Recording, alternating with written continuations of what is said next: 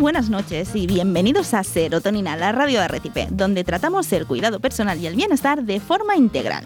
Soy Marta Mateo y como siempre me acompaña en el micrófono José Ángel Díaz.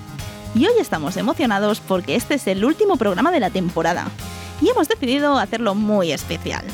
En lugar de abordar un único tema desde nuestras secciones habituales, vamos a dedicar este programa a responder las preguntas que nos habéis enviado hace unos días a través de nuestro Instagram, arrecife.bienestar.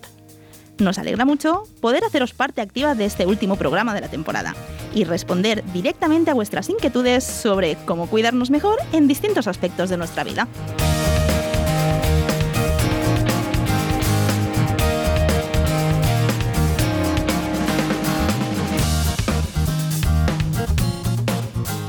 Estamos encantados con vuestra participación y con tener la oportunidad de responder directamente a vuestras preguntas, ya que vosotros sois quienes dais vida a este programa y queremos seguir brindándoos el conocimiento y las herramientas necesarias para que podáis cuidaros mejor en todos los aspectos de vuestras vidas, en esta ocasión de una manera un poco más personalizada. Así que preparaos para un programa lleno de respuestas y consejos útiles. Acompañadnos en Serotonina, la radio de Arrecife, donde Marta Mateo y yo, José Ángel Díaz, junto a nuestros colaboradores expertos, responderemos vuestras preguntas y os guiaremos en este viaje hacia el bienestar.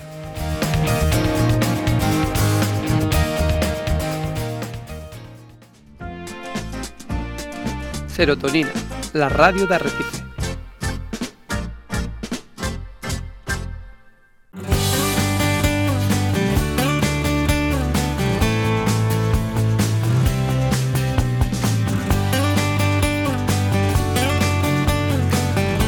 Y empezamos este programa de hoy, el último de la temporada de Serotonina, como siempre con la sección de emociones. Y tenemos con nosotros a nuestra psicóloga Nerea Moreno. ¿Qué tal, Nerea? ¿Cómo va? Hola, Marta. Pues muy bien, muy contenta de estar aquí, aunque un poco triste porque es la última ya. Eso te íbamos a decir, que hemos pasado ya una temporada en la que hemos hablado un montón de temas, ¿no? Como decíamos hace un momentito con Marta en la intro del programa. Pero esto llega a su fin, ¿no? Llega al fin esta, esta segunda temporada de Serotonina. Y hoy los protagonistas son los oyentes, porque nos han enviado algunas preguntas para que les puedas ayudar con la gestión de emociones. ¿Qué te parece? ¿Preparada para oírlas? Preparada para oírlas, a ver si, luego las puedo responder. Seguro, seguro que sí, seguro que sí. Confiamos en ti y los oyentes también, que por eso las han hecho. Pues venga, José, ¿qué, dice la, ¿qué dice la primera? Pues mira, la primera nos dice, eh, es alguien que nos dice, hay dos situaciones en las que lo paso muy mal y me hacen sentir mucho miedo y vergüenza. Siento miedo y me da susto y me asusto mucho, perdón, cuando veo películas de terror y siento mucha vergüenza cuando la gente me halaga. ¿Cómo puedo entrenarme para gestionar mejor cuando se producen estas situaciones? ¿Qué, nos tienes que decir? es una pregunta doble, además. Total. Mm. Ha aprovechado ahí, ¿eh? Perdón. Bueno. Vale, eh, justo en esto que tú decías, José, de es una pregunta doble, yo mm. también apunto un poco por ahí, ¿no? Creo que esta persona propone dos aspectos muy interesantes, pero diferentes entre sí. Entonces, si os parece, eh, empezamos dando respuesta primero al tema del miedo, por ejemplo. Y bueno, partimos de la base de que las técnicas usadas en la creación de las películas de terror ya buscan que nuestro cerebro eh, se sienta ante un posible peligro. Nuestro cerebro y nuestro cuerpo, ¿no? Em, porque estamos constantemente analizando si estamos en, riesgo o estamos seguros y seguras, ¿no? Entonces, esto puede generar cambios en, en nuestro cuerpo porque nuestro cerebro segrega sustancias como la adrenalina, la noradrenalina, el cortisol, em, y este hecho puede ser, puede ser que a algunas personas les encante y se sientan maravilladas con todo esto que está pasando en, su organismo y otras se sientan horrorizadas.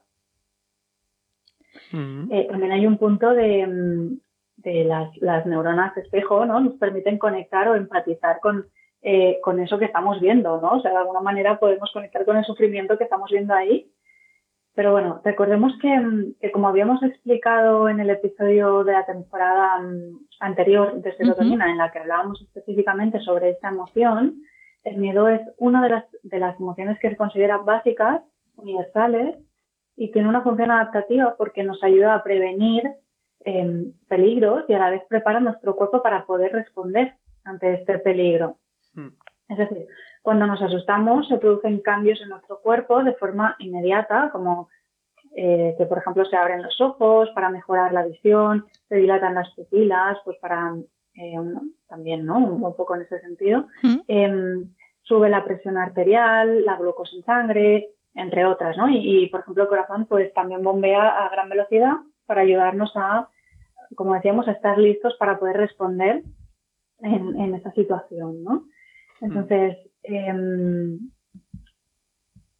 bueno, en relación a, lo que esta persona propone, eh, me parece interesante también hacer un último apunte en relación a, esto del miedo y es que a nivel cerebral, eh, cuando tenemos un susto, se desactiva parcialmente eh, una parte de la corteza frontal, que es la que se encarga, entre otras cosas, de la, de la atención consciente.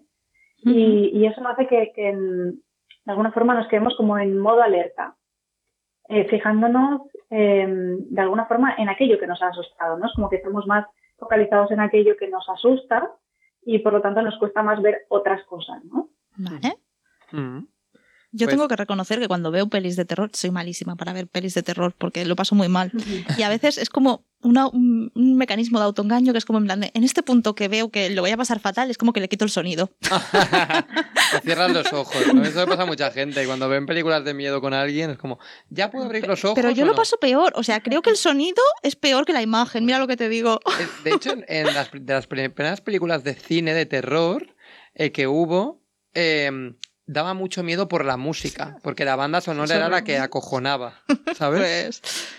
Porque además, imagínate una película de los 40, que eso ni se vería. Prácticamente la sensación se generaba con el sonido. Mm.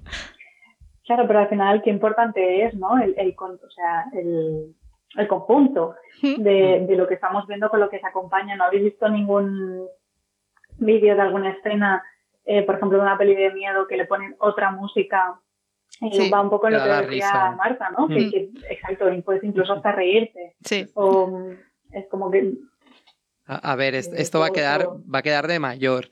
imagínate una película de miedo del exorcista, imagínate a la niña del exorcista dando tumbos en la cama con la voz de chiquito. La cantada por ahí. No sé qué, Eres un señor, te vas A reír, te vas a reír. Claro que sí, como mucha parte de nuestra audiencia. Nuestros oyentes también son señores y señoras.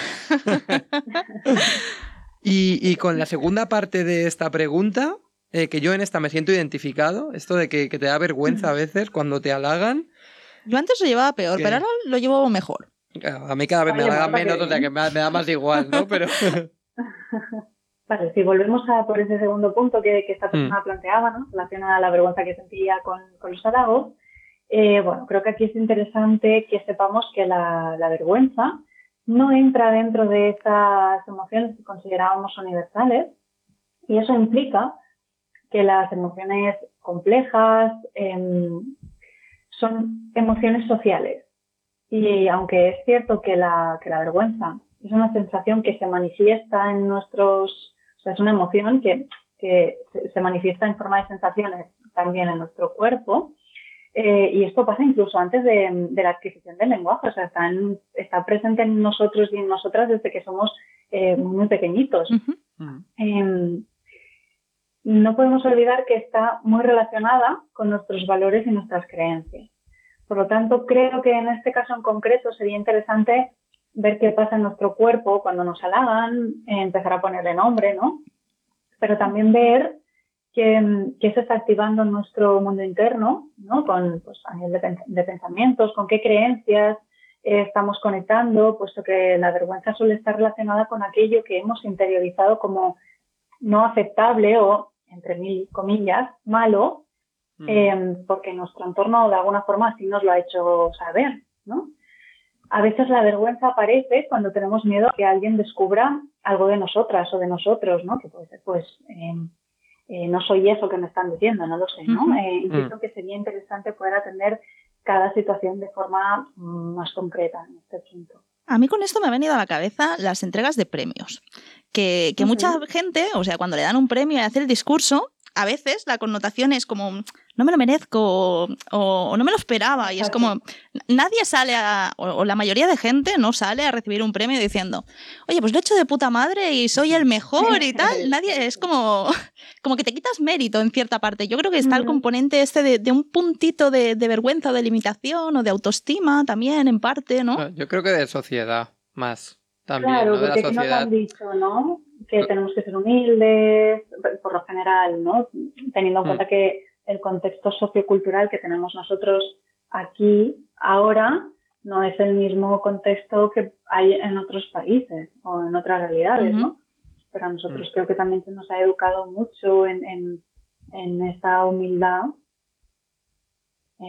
que hace que quizá nos cueste más luego reconocer todas aquellas cosas que hacemos bien porque sentimos que es un poco feo, ¿no? A veces tenemos esta sensación cuando, cuando oye, no tiene, no tiene que ser así. Menos que bien que yo me pueda reconocer eh, todo aquello que hago bien, que parece que focalizamos solo en lo que hacemos mal, ¿no? Esto, esto creo que lo, es uno de los puntos principales de, de muchos de los procesos que acompañan terapias, como vamos a, a, ver todo lo que sí hacemos, todo lo que sí conseguimos, ¿no? Vamos a poner el punto en el sí, en vez de tanto en el no, lo que no tengo, lo que me falta, lo que no, mm. vamos a ver todas esas cosas.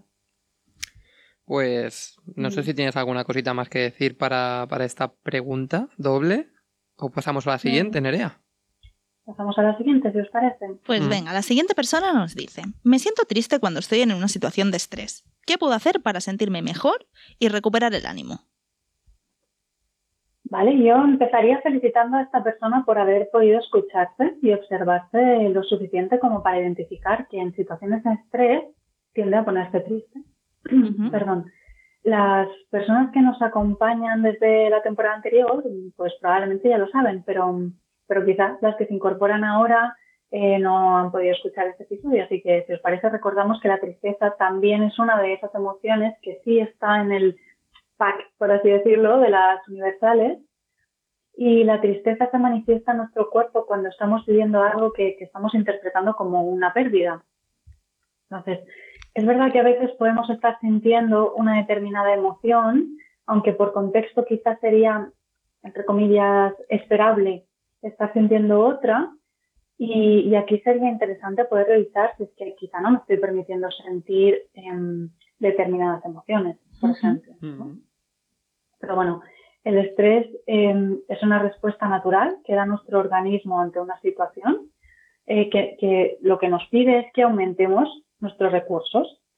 En esa fase de respuesta, nuestro organismo aumenta los recursos para poder responder a esta situación y esto se puede tener un tiempo determinado porque tenemos recursos limitados, básicamente. Entonces, hay un punto en que nuestro organismo entra en la fase de fatiga y es ahí cuando vemos las repercusiones pues, más notables de haber estado tanto tiempo sosteniendo esos niveles de respuesta por encima de los recursos que tenemos en realidad. Entonces, Em, teniendo todo esto presente, el tema de qué me dice la tristeza, qué pasa con el estrés, ¿no? qué pasa en mi cuerpo, yo animaría a la persona quizá a, atender em, y manejar primero esa situación estresante en la medida que le sea posible.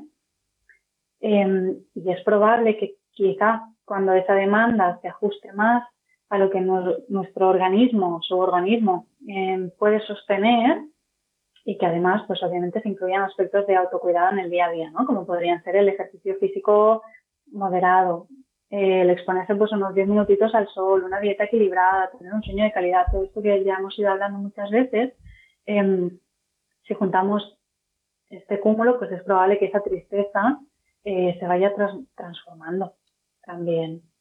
Em, y en caso de que esto no suceda, es decir, si a pesar de haber reducido el estrés, Y a pesar de llevar un estilo, perdón, un estilo de vida activo, saludable, con conciencia de uno mismo, de uno mismo, esto no cambia, me mm. animaría a pedir ayuda a un profesional, ¿no? Para poder hacer, bueno, para poder recibir un acompañamiento más adecuado en base a las necesidades que presenta esta persona en concreto, con su entorno, con su historia.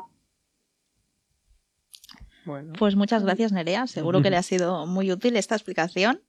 Y si te parece, vamos a por la tercera pregunta de hoy. Vale. Pues mira, Nerea, en esta tercera pregunta eh, nos comentan, me cuesta tolerar la emoción de la rabia y la queja persistente en los demás. Cuando veo gente que se enfada mucho por prácticamente todo o gente que se queja de lo mismo cada día y me lo explican, no me gusta, ¿no? ¿Ves lo que pone aquí? Y nos dice, me cuesta conectar con ellos porque no entiendo qué consiguen poniéndose así a diario y además me aburre mucho la gente que no para de quejarse. Me gustaría salir de esta charla porque no quiero ser antipático, pero a la vez no tengo ganas de perder el tiempo escuchando lamentos. ¿Cómo puedo comunicarme con la otra persona sin ser antipático?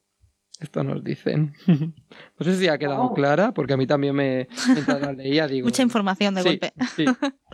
Al final lo que Es parece. mucha Mm. Dinos, dinos, perdona. No, iba a decir que es verdad que es, es- es mucha información, pero me parece muy, muy interesante, ¿no? Y, y yo aquí diría, vale, vamos a empezar por el principio, vamos a entender em, la rabia como otra de las emociones básicas. Mira, al final, ¿no? Al final están saliendo casi todas. Em, el objetivo básico de, de esta emoción es enfocarnos hacia la acción. Es decir, si pensáis en algún momento en el que hayáis sentido rabia, ira, mm, seguro que notáis cómo esa emoción se caracteriza por ser, mm, bueno, por tener como una energía que nos activa, ¿no? Mm, Yo, yo la, la suelo describir como esa emoción que nos invita a hacer algo con una situación que nos está haciendo sentir eh, agraviados o agraviadas, ¿no? Sentimos que se está cometiendo un perjuicio hacia nosotros o nosotras y, y, y que la interpretamos como un daño causado de forma intencional. mm, Entonces, eh, bueno, no quiero entrar tampoco como en muchos detalles aquí porque la temporada pasada también le dedicamos todo un programa, mm, eh, pero sí creo que sería importante tener eso en mente para entender por qué estamos sintiendo rabia en determinados momentos, ¿no? Eh, y poder quizá darnos el espacio a entender, vale, qué es lo que me está molestando de esta situación, ¿no? Pero mm, antes de pasar al punto que nos preguntaban, que está más relacionado con la comunicación, que creo que también eh, puede ser súper interesante plantear aspectos como, por ejemplo, eh, lo que decía, ¿no? ¿Qué es lo que me está removiendo a mí en esta situación? ¿Qué es lo que realmente me está enfadando? Eh, Mm. Quizá es el hecho de sentir que la otra persona no toma acción y se queda en la queja. Quizá es que yo me siento molesto o molesta por esa sensación de, de que la queja no para. Ujú. Quizá Mm. siento que como la otra persona está tan centrada en lo suyo, no hay espacio para lo mío. No sé, planteo estas cosas a, a modo de ejemplo, ¿eh? pero bueno, Mm. invito a que cada persona pueda revisar qué está pasando en su mundo interno para, para poder comprender, eh, bueno, comprenderse mejor, ¿no? Al final.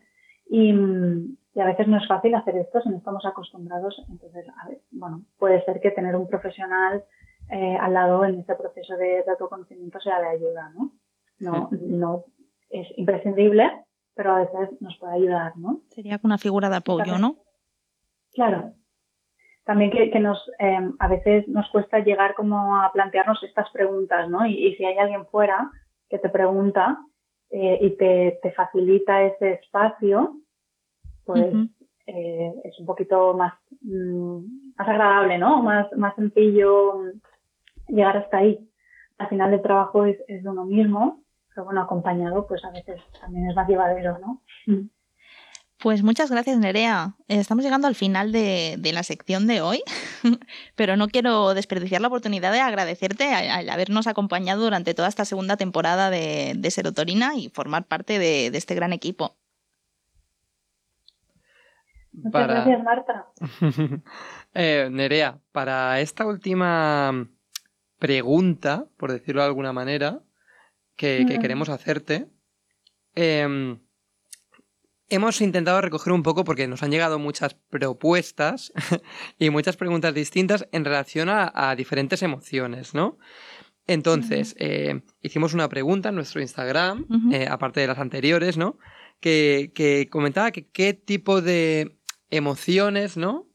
A, a la gente le costaba conectar o a la gente le, le generaban a lo mejor una sensación más desagradable, ¿no?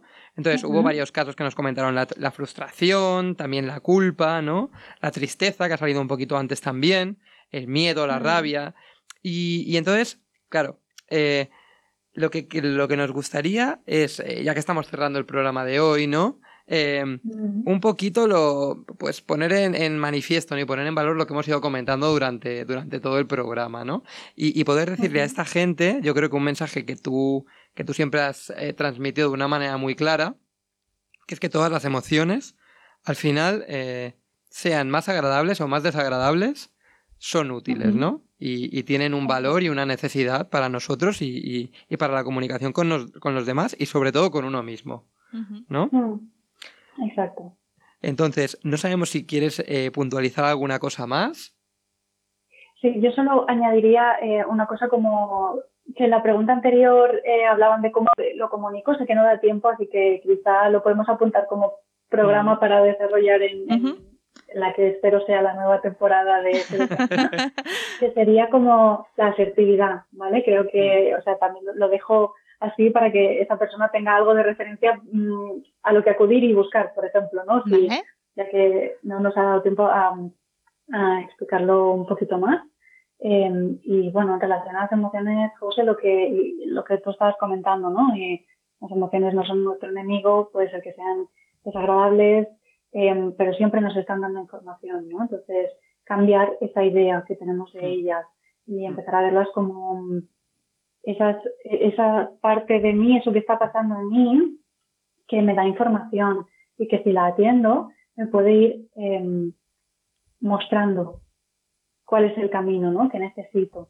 Al final es, eh, mm. bueno, autoconocimiento y, y, eso también va a afectar inevitablemente tanto a cómo me relaciono conmigo como a cómo me relaciono a mi entorno. Y aquí mm.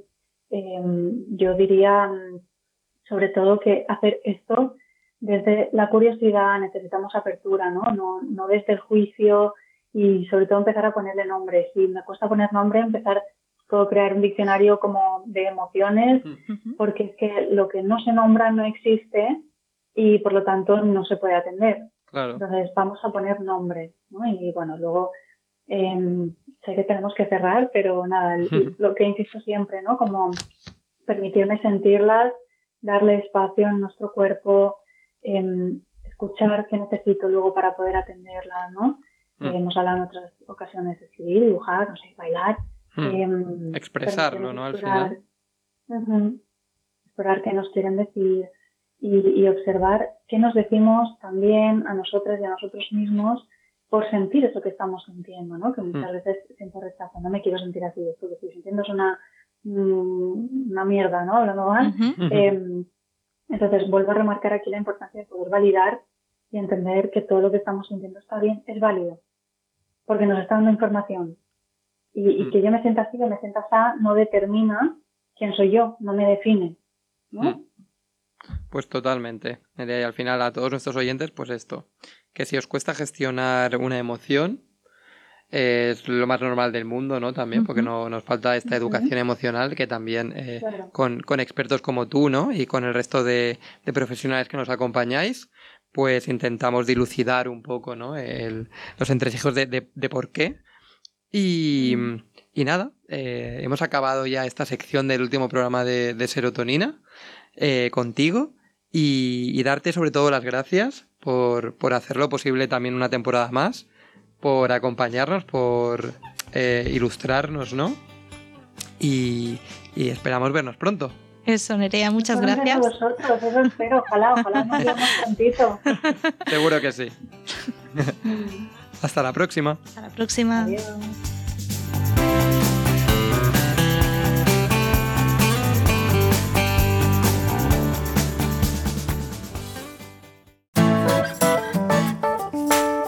Serotonina, la radio de Arrecife. Cada primer viernes de mes a las 9 de la noche en radiosanferiu.cat.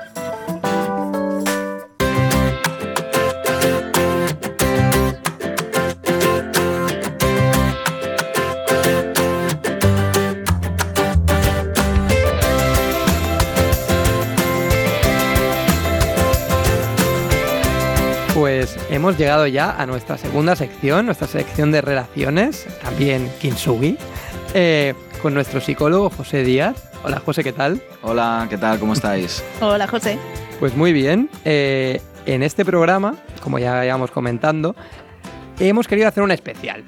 Y como sabemos que tú también te atreves con todo y te gustan estas cosas, pues le preguntamos durante la semana pasada a nuestros oyentes eh, qué preguntas o qué inquietudes ¿no? tenían en relaciones, perdón, tenían en relación a sus relaciones. Vale. Eh, y Eso va a hemos ser un seleccionado. pregunta-respuesta. Va a ser un pregunta-respuesta. Te digo que no son fáciles. Vale. Algunas. ¿Vale? Bueno, quizá Gracias para ti lo sean. Quizá para, qui- quizá para ti lo sean mucho. Pero yo cuando las vi con Marta fue como. Pues. Bueno, se han abierto. La, la gente se ha abierto. Sí lo, a lo mejor añado que, a lo, Mm. que, que tampoco esperemos que a lo mejor pueda tener yo la respuesta porque no sé si soy yo, no sé si soy nadie como para decirle a las personas lo que tienen o que hacer. ¿eh? Que al fin Totalmente. será, es una opinión, es un debate y es una reflexión y que luego cada uno que coja lo que le interese y que haga lo que, lo que buenamente pueda también. ¿eh? Vale, ya está. Venga, va, dicho me, esto, me gusta vamos, ajustar expectativas. vamos a por las preguntas, va. Venga, nos han dicho. Llevo con mi pareja desde que teníamos 18 años. Actualmente tenemos 28. Y estoy en un proceso de selección para una empresa alemana en la cual me han ofrecido un muy buen puesto de trabajo. Ella no quiere ir, pero yo lo veo como una gran oportunidad para mi carrera profesional y sobre todo para ahorrar y tener un futuro mejor. ¿Cómo podemos establecer metas y planificar nuestro futuro juntos? ¿Qué le dirías a esta persona? Wow. Bueno, que, ¿eh, tiene, esto? que tiene un marrón, le diría no. pobre.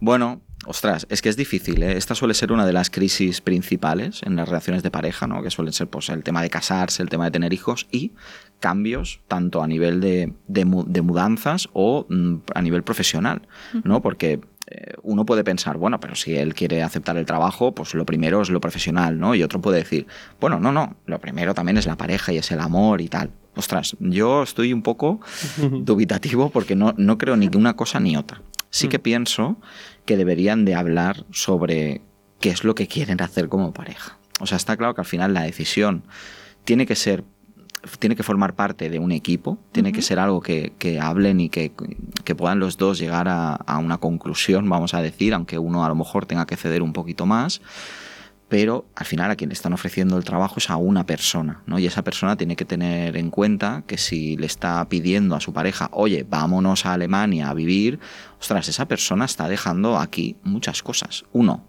trabajo si tiene, familia, amigos, allí ella, esa, ella o él va a estar sola, esa persona, ¿no? Porque Mm. al final el- la figura que coge el trabajo, pues va a tener el trabajo al menos, ¿no? Va a conocer gente, etcétera. Entonces eso es importante plantearlo. Claro, yo, ¿qué les diría?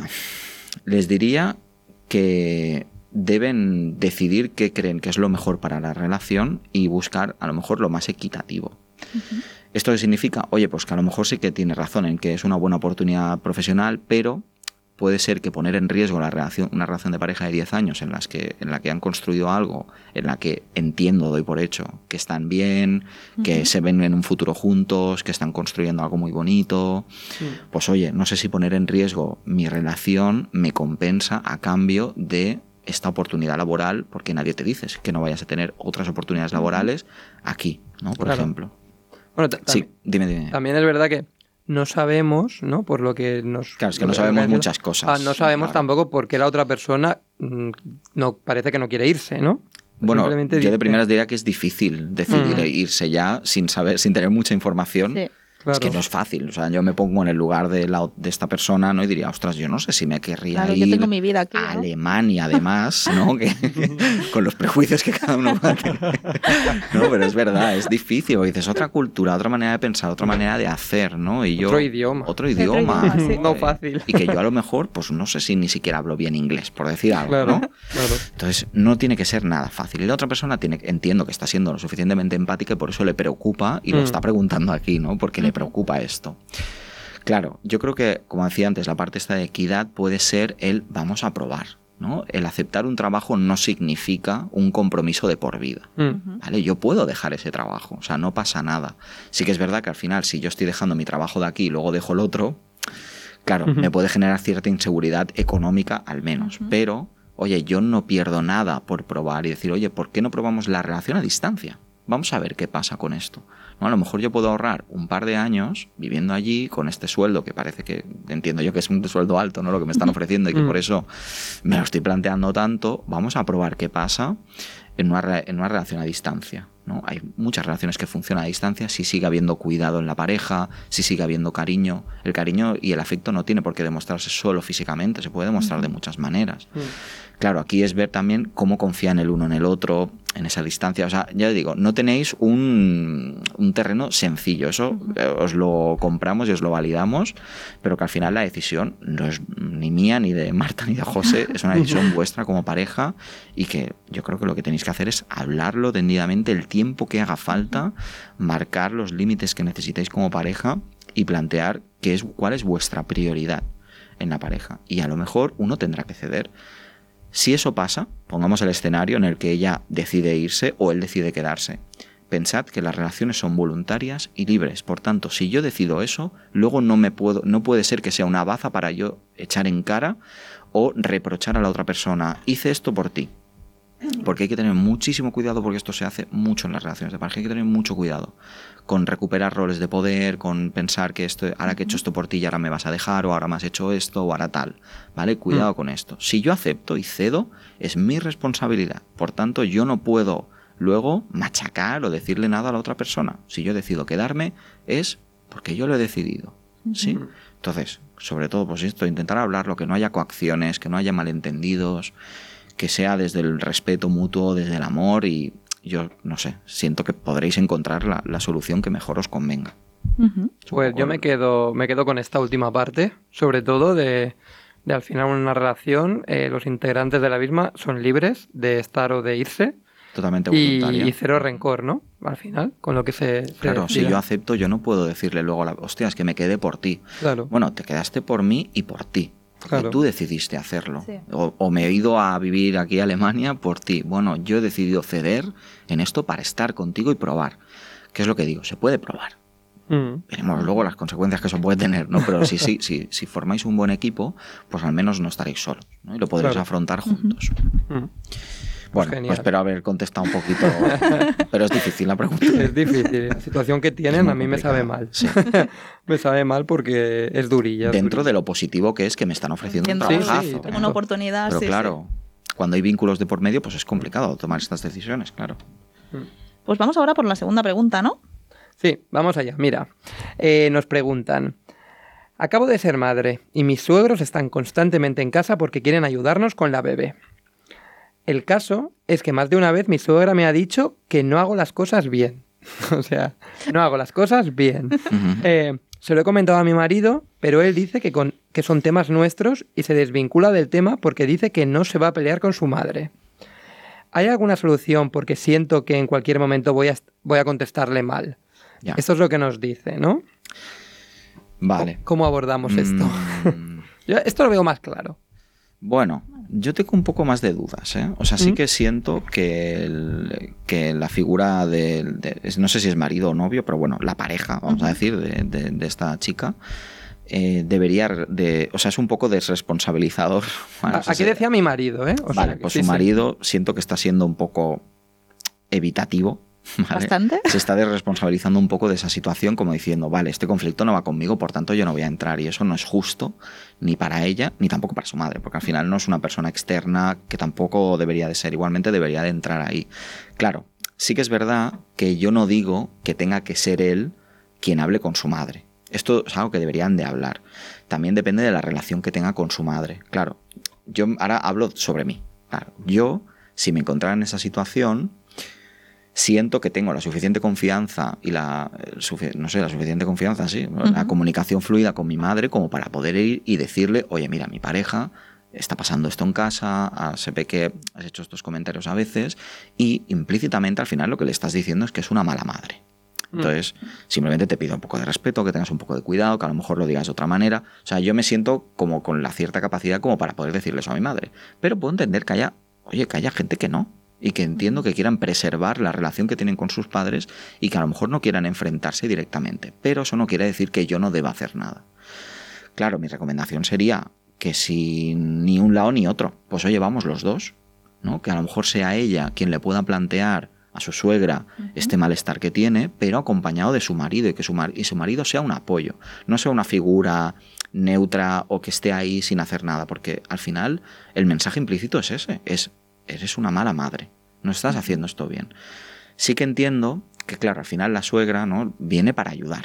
Y eso lo dice también, ¿no? Se lo reconoce. Viene para ayudarnos, porque a lo mejor pues trabajamos o porque es nuestra primera hija o hijo, ¿no? Y vamos un poco, pues que no sabemos muy bien muchas sí. cosas. Pero claro, eso no quita que, que- que en este caso la suegra pues, pueda decir esto. También te digo que entiendo que hay generaciones, ¿no? Y que, que- que, bueno, que es Mm. normal a veces decir estas Bueno. cosas. Eso no quiere decir que se justifique ni que debamos permitirlo.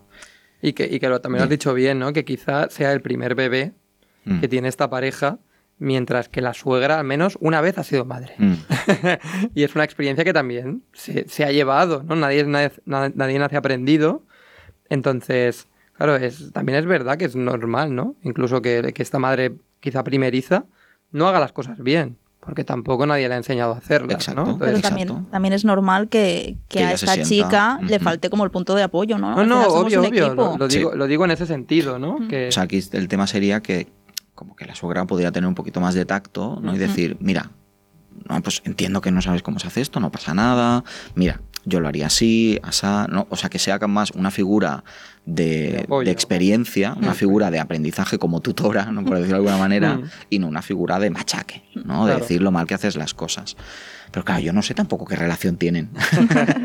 ¿No? Entonces, por eso puedo, leer entre líneas que la relación es un poco no sé si Mm. tensa, pero a lo mejor fría, ¿no? Mm. Que a lo mejor no tiene la confianza suficiente como para ir a su suegra y decirle esto y que por eso necesita que su marido, que es el hijo, pues que vaya y le pueda decir alguna cosa. o, o que lo la valide, ¿no? Porque Que al al final menos le eh, valide. ella dice, se desvincula. Claro, es que eso... Claro, que a lo mejor si el marido le dijera, pues mira, Mm. llevas razón, pero yo no me quiero enfrentar a mi madre, pero claro, si ya te desvinculas directamente, Claro, no es justo para ella. Mm. Al menos yo lo siento así, ¿eh? que no es yo, justo para yo ella. también, la verdad. Y esto sin, sin machacar a- ahora al marido, ¿no? que, que, que, que una podemos entender que, ostras, pues estoy a mi madre, ¿no? ¿Qué le voy a decir yo? O bien encima que viene aquí para ayudarnos, ¿cómo yo le voy a decir esto? Bueno, Mm. planteate que no pasa nada por decirle a nuestros padres cosas que nos molestan o que nos han hecho sentir mal, por mucho que sean nuestros padres. No debería de haber problema en eso. Bueno, yo creo que la línea sería esta, que pudiera intentar hacerlo en equipo. Que puedan ir los dos y comunicar los dos esto y, y que él esté ahí al lado de, de su mujer y que pueda ser algo, algo bien, que se pueda decir con confianza, con respeto, que no hace falta faltar, ¿no? hacer faltadas ni decir nada malo. Sí. Bueno, ya te hemos dicho que no eran preguntas fáciles. No, no, ya veo, ya. Tenía miga. Pero me gustan. Miga. Me parecen interesantes porque son cosas muy cotidianas que le pueden pasar a cualquiera, ¿no? Y que esto a lo mejor pues le puede servir a, le puede servir a muchas personas, ¿no? Este mensaje. Sí. Pues vamos a por la tercera pregunta de hoy, José. Vamos. Y nos dice así. Tuve un desliz con un compañero de trabajo y mi pareja se enteró. Quiero estar con él, pero cada cosa que hago, con cada cosa que hago, él desconfía de mí y es bastante insostenible. ¿Cómo puedo recuperar su confianza? Mm. Esta es bastante típica también de terapia de pareja. Es más, os recomiendo ya de primeras que, que lo probéis si no habéis ido a terapia de pareja. Em, vale, yo aquí, ostras, a ver, no es fácil. Primero, porque la confianza, hay una frase que me gusta mucho, que utilizo mucho en terapia, que es que la confianza no se demuestra, sino que se construye. Y cuando eso se ha roto de alguna manera, claro, si yo, eh, este- ahora estoy hablando por parte del chico, si yo decido seguir contigo porque me has sido infiel, esa es mi responsabilidad. Entonces yo lo que no puedo hacer ahora es ejercer ese poder que necesito recuperar, porque al final lo que estoy haciendo es, he perdido un poder, ¿no? que es ahora nuestra relación está desnivelada, o al menos yo la siento así, y entonces utilizo ese control como para recuperar y ponernos un poco en la, como al mismo nivel. ¿Vale? Entonces, claro, yo te diría que tú no puedes hacer nada por recuperar esa confianza. Más allá de seguir ahí con él, demostrarle cariño, demostrarle amor, y que poco a poco sea él quien, mm, quien acabe confiando en ti si es que lo hace. Mm. Pero no tampoco puedes cargarte de toda la responsabilidad de eso. Si yo pongo la mano en el fuego por ti, luego cuando me quemo decido si la quiero volver a poner o no. Claro. Otra opción es, oye, pues a lo mejor nunca voy a confiar en ti. Estoy poniéndome como si fuera él. ¿no? Pues a lo mejor siento que nunca voy a poder confiar en ti lo suficiente como para que esto funcione. Pues os podríais replantear dejar la relación. ¿No? Como he dicho en la primera pregunta, las relaciones son libres, las relaciones son voluntarias. Nadie está obligado con una pistola en la cabeza a estar con alguien. Y si yo no confío en ti, pues oye, a lo mejor debería hacer algo. Como por ejemplo, dejarlo, por muy difícil que sea y por muy duro que esté sonando esto, ¿eh? pero Pero es verdad que estamos, esto está pensando en los mitos estos del amor romántico que hemos comentado alguna vez, en, por ejemplo, en la media naranja, ¿no? Y como decir, ostras, no soy una media naranja, yo soy una naranja ah. entera. Entonces yo, aunque no esté contigo, seguiré siendo yo. Mm. Y bueno, es que es, es, difícil, es difícil, pero la confianza se debe construir con confianza. Yo no puedo demostrarla. ¿no? Si yo me voy con mis amigas y tú ahora me estás pidiendo, oye, pero seguro que estás con tus amigas, ¿con quién estás? Mándame fotos, ¿no? Yo al principio digo, venga, va, pues te mando una foto porque entiendo que puedas desconfiar porque he hecho esto. Vale. Pero ¿qué pasa? Que si yo alimento eso continuamente, la otra persona lo único que será es, vale, me sube la ansiedad, me das eh, la prueba que yo necesito para bajar mi ansiedad y esto es un círculo. Claro, vamos repitiendo el comportamiento todo el rato. Efectivamente, esto es alimento, alimento, alimento, alimento mi ansiedad y mi única manera para reducir mi ansiedad es que me demuestres lo que me estás diciendo. Pero es que eso no genera confianza sino que genera más desconfianza. Hmm. Porque yo necesito encontrar pruebas reales que nunca voy a encontrar. Porque esto depende de él. Es responsabilidad suya confiar o no, no tuya. Es un poco el mensaje que te dejaría. Que no te cargues con la responsabilidad, que asumas y aceptes, pues mira, tuviste este desliz y que ahora no puedes tampoco cargar con, lo que supone eso. ¿no? Y que, sí, hmm. que él sí que debe de confiar en ti si es que quiere seguir contigo. Pero hmm. tú es que no puedes hacer nada. No puedes hacer nada para eso. Mm, a mí esta situación siempre me da mucha pena. Mm. Porque empatizo mucho con los dos y. Claro. Está. Está también. Bueno, claro, y cada uno, ¿no? Tiene sus creencias. Pero es complicada, ¿no? Al final, para las dos partes. Entiendo que a lo mm, mejor. Totalmente. Incluso para él quiere estar con ella, ¿no? ¿eh? Pero claro, a la vez como que pues siente esos miedos y vuelve a pasar y demás. está en la relación y no es capaz de dejarla, pero a la vez pues está ansioso. Claro, pero que hemos hablado siempre de las emociones, ¿no? Que con Nerea se habla mucho. Mm. Es nuestra responsabilidad. Si yo siento miedo, debo trabajarme ese miedo. No puedo proyectarlo hacia ella y que sea ella la responsable de yo dejar de sentir miedo. Mm. Por eso yo veo muy perfil de terapia de pareja para ver cómo se puede construir, que les den, ¿no? que les doten de herramientas y de, de, qué camino pueden seguir para construir de nuevo esa confianza, si es que se puede. Y que en la propia relación de pareja pues, se pueda plantear una separación sana si es que llegase el caso. Claro, yo no sé en qué punto están como pareja más, más allá de esto, ¿no? Pero bueno, que yo creo que la terapia de pareja puede ser, puede ser útil para estos casos. Seguro, seguro que es útil. Pues escucharte es útil. Sí. y estamos llegando ya al final de la sección. ¿Tenemos una pregunta más? Y mira, dice así, te la voy a leer yo. Eh, nací en Barcelona, pero mis orígenes son marroquíes. Mi familia es musulmana y quieren que siga la religión, pero yo no quiero seguir las costumbres y esto está trayendo muchísimas discusiones hasta el punto de que mis padres me han dicho que o cambio o tengo que irme de casa. Y no, también nos dice, sé que ellos eh, sufren mucho con el tema de la religión, pero yo no tengo sus ideales y siento que no me quieren y me siento fatal. ¿Qué puedo hacer? Esta creo que es la más difícil de todas y la que también me da más pena. O me hace sentir más mal. O sea, es una pena que pasen estas cosas, pero yo creo, lo primero que le diría a este, este chico, no sé si es un chico o una chica, la verdad, chico o chica, que mm, yo creo que sí que te quieren, que es porque a veces pues la religión pues tiene un peso importante en, la vida de las personas y puede ser que para tus padres pues sea tan importante como que incluso te propongan esto. Claro, yo no sé qué actitud pones sin culpabilizar ni nada, ¿eh? o sea, esto ya desde el desconocimiento y un poco yo lanzo ideas, ¿eh? Mm. Pero, claro, yo me plantearía si para mi familia es tan importante esto, ¿en qué cosas yo estaría dispuesto a ceder? ¿Y en, y en qué cosas no? ¿Y qué cosas estaría dispuesto o dispuesta a negociar? Por ejemplo, me lo invento. Mira, yo no estaría dispuesto o dispuesta a mm, rezar cada día porque yo no creo en eso y yo no quiero rezar, ¿no? porque es algo que para mí pues, es absurdo o no creo o son ideales distintos a los míos. Pero otra cosa dice, mira, pero yo, por ejemplo, si algún día me caso, pues sí que estaría dispuesto, dispuesta a hacerlo a través de eh, la diferente mm, la ideología o la ceremonia mm. eh, que, vosotros como mis padres me propongáis, porque también creo que es bonito, ¿no? Continuar con alguna con algunas ideologías, con las tradiciones, efectivamente, ¿no? Y con esas raíces que también mm. forman parte de mí. Entonces, claro, yo me plantearía un poco esto, ¿no? Hacer como un listado, incluso escrito, es decir, físico, de, oye, ¿qué cosas yo estaría dispuesto a negociar sobre demandas que me están haciendo mis padres? ¿Qué cosas para mí son límites que no se pueden sobrepasar? ¿Y qué, en qué cosas creo que puedo ceder? Y con eso en mano, poder plantearlo, ¿no? Y que, que sean tus padres también que puedan ver si, si pueden ser flexibles y que tú puedas explicarles, mira, es que yo no pienso esto, pero eso no quiere decir que yo os falta el respeto o que no mm. os quiera. Quiere decir algo muy diferente, tiene que ver con mis creencias y al igual que yo respeto las vuestras, hostia, agradecería mucho que vosotros respetarais las mías.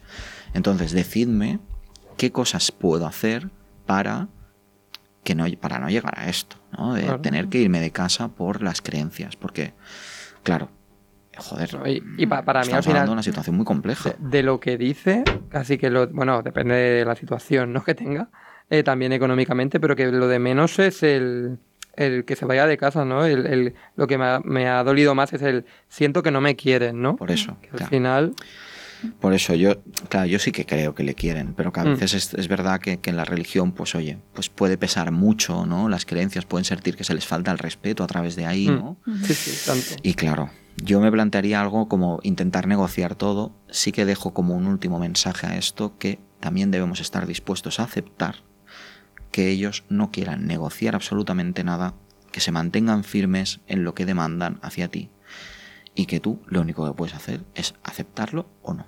Es decir, cedo a eso que me están diciendo, sigo esa normativa, esas creencias que a mí me exigen y yo no las deseo, o no las acepto y me voy. Eso mm. también es ser independiente y eso es algo que puede pasar y que también uno debe trabajar en poder aceptar eso, porque puede ser que pase, puede ser que pase. Aunque yo opto lógicamente siempre por la comunicación, la negociación y, y buscar la opción más equitativa para todos sin tener que respétame a muerte que yo no quiera saber nada de esto o respeta a tu muerte que tú tienes que hacer todo esto, ¿no? Si no, vamos a intentar buscar el punto medio en donde las dos partes se sientan lo más cómodas posible. Pues mm, yo creo que con esta, con esta respuesta que nos has dado, tan buena ¿no? y tan elaborada al final, eh, llegamos al final de, la sección, porque ya no, no tenemos mucho tiempo. Y nada, darte las gracias una semana más y sobre todo una temporada más, ¿no? que, muchísimas gracias por estar aquí. Muchas gracias, José. Y nos vemos pronto. muchísimas gracias a vosotros por invitarme siempre y estar aquí y que es un placer compartir este espacio con, con todas vosotras. Muchas gracias. Gracias.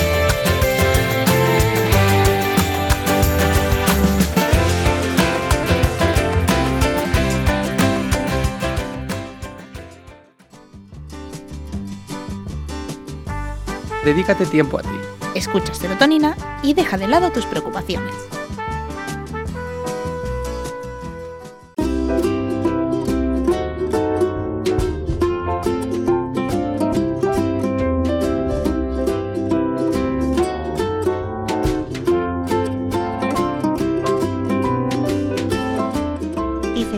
Este último programa de, esta temporada de Serotonina. Estamos con este especial preguntas y vamos ahora por la sección de salud y bienestar. Tenemos con nosotros a Pilar Moreno, técnica de prevención especialista en ergonomía y fisioterapeuta de la División de Servicios de Prevención de MC Mutual. ¿Qué tal, Pilar? Hola, ¿qué tal? Muy bien, aquí acompañándose este día. pues nosotros con muchas ganas de escucharte hoy. Hmm. Bien, pues venga, adelante. Estamos muy agradecidos a que hayas podido venir, sobre todo, y también que te atrevas ¿no? a contestar todas estas preguntas que nos han hecho nuestros oyentes eh, durante, durante la semana pasada en relación a sus inquietudes, ¿no? sobre todo relacionado con la actividad física en el trabajo, en este caso. Así que, si te parece bien, pues empezamos. Bien, yo me gustaría hacer un poco de intro para contextualizar un poco de dónde venimos y a dónde vamos. Así ponemos a todos los oyentes en situación. Sí. Mm. Eh, fijaos que si hiciéramos un viaje en el tiempo, eh, probablemente uno de los aspectos que más nos llamaría la atención sería la drástica reducción de los niveles de actividad física que se ha producido entre la población en general.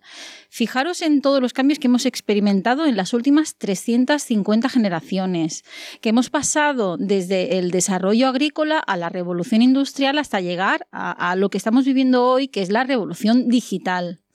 Eh, ese es un periodo eh, que realmente desde el punto de vista evolutivo es muy corto, por lo que nuestra biología eh, sigue siendo la misma que la de aquellos cazadores recolectores que vivían en la era paleolítica, para los que el movimiento era clave para la supervivencia a la hora de buscar agua, buscar alimentos, reproducirse, etcétera. Mm. No les quedaba otra. Exacto. Sin embargo, eh, sobre todo en las últimas décadas, eh, en la mayor parte de las sociedades más desarrolladas se ha acentuado un profundo cambio en el estilo de vida, donde la inactividad física, junto con otros factores como puede ser la alimentación, está provocando un claro empeoramiento de la salud. Mm. Si os parece, podemos ponerle cifras a, esta falta de actividad física. Ah, ¿Qué os parece? A mí el tema de las cifras siempre me encanta. Me encanta esta parte estadística ¿no? de, poder valorar, ¿no? porque para mí es, es muy importante. Muy bien, pues fijaos que entre la población adulta, que es la comprendida entre los 15 eh, y los 69 años, eh, un tercio no alcanza el nivel de actividad física saludable recomendado por la Organización Mundial de la Salud.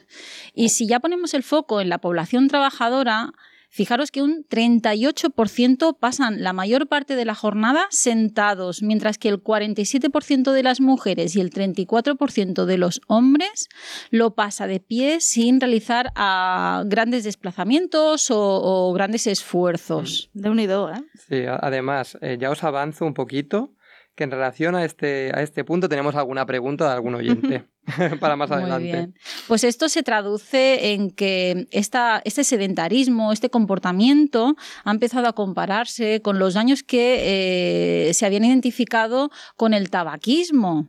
Eh, y por eso muchos estudios e incluso artículos se está empezando a considerar al sedentarismo como el tabaquismo del siglo XXI.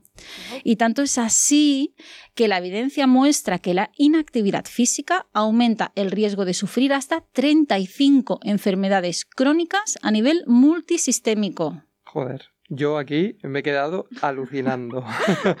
Porque además pues no, son ni una ni dos, ¿no? 35 enfermedades crónicas a nivel multisistémico. O sea que nos afecta eh, pues en todo, prácticamente. Mira, yo lo resumiría de esta manera. El cuerpo humano está diseñado para moverse. Mm. y de lo contrario, enferma. Por lo tanto, la actividad física se convierte en un factor clave para mantener la salud en el organismo. Es por eso por lo que la Organización Mundial de la Salud desde hace ya muchos años recomienda dedicar como mínimo 30 minutos al día a la práctica de actividad física aeróbica de intensidad moderada. Y diréis, ¿qué, eso qué, es? pues actividad física moderada, actividad eh, aeróbica de intensidad moderada es aquella que te sube las pulsaciones y la respiración, pero aún puedes serías capaz de mantener una conversación. Pero mucha gente dirá, media hora cada día, yo no llego, no me, da la vida. tenemos, tenemos, alternativas. Claro, la OMS piensa en todo el mundo, hasta la gente que no tiene tiempo. Te puedes dedicar 15 minutos al día en ese caso, pero entonces ya sube un poquito la intensidad para que ¿Eh? sea más vigorosa, hasta el punto ¿Eh? de que ya la conversación se ha acabado, ya no sería posible. o sea, no tenéis excusas si no tenéis tiempo, ¿eh? Podéis mm. hacer menos tiempo, pero con más intensidad. Y además, una cosa es trabajar la capacidad cardiorrespiratoria, pero esto también debemos complementarlo, dedicando al menos un par de sesiones semanales al trabajo de fuerza. El ejercicio de fuerza últimamente se ha puesto muy de moda y es que realmente lo necesitamos. tenemos que empezar cuanto antes a, trabajar en, en, tu yo de los 80 años. Cuanto antes, mejor. Mm. Eh, y bien, eh, trabajar la fuerza de los grandes grupos musculares es eh, muy importante y dedicar un par de sesiones a la semana yo creo que es asequible para cualquiera. Sí, además también se suele decir que a partir de los treinta y tantos ya empezamos a perder masa muscular, ¿no? O sea, ya vamos para abajo. Exacto. El envejecimiento empieza a sufrirse mm. a partir de los 30 años, aunque sea de una manera muy discreta, pero ya se hace bastante más notable a partir de los 50 años. ¿eh? Mm. O sea que tenemos que llegar a los 50 a tope.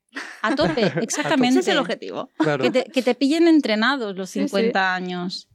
Y luego también me gustaría destacar que dentro de lo que es el entorno laboral, eh, que es el lugar donde los adultos pasamos un tercio de nuestra vida. ¿eh? Que dicho así parece mucho, pero fijaos, es que además es la mitad del tiempo que estamos despiertos, estamos en el trabajo. Por lo tanto, es un, eh, es un lugar fabuloso para incidir en los hábitos saludables desde el seno de las empresas, para, porque esto va a tener un impacto muy positivo. Mm. Y tanto es así que muchas empresas pues, eh, han empezado a lanzar eh, actuaciones e intervenciones de promoción de la salud en el trabajo, lo que les ha reportado mejoras en la salud y en la calidad de vida de los trabajadores. ¿eh?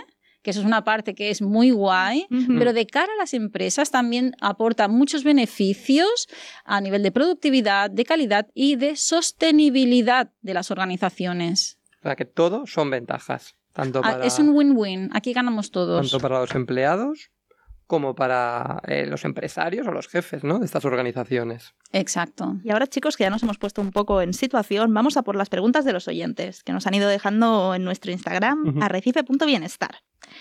Pues hay un oyente que nos decía, me veo mal físicamente y me gustaría hacer más ejercicio, pero trabajo en el sector de la construcción y llego cansadísimo a casa. Y lo único que me apetece es tumbarme en el sofá.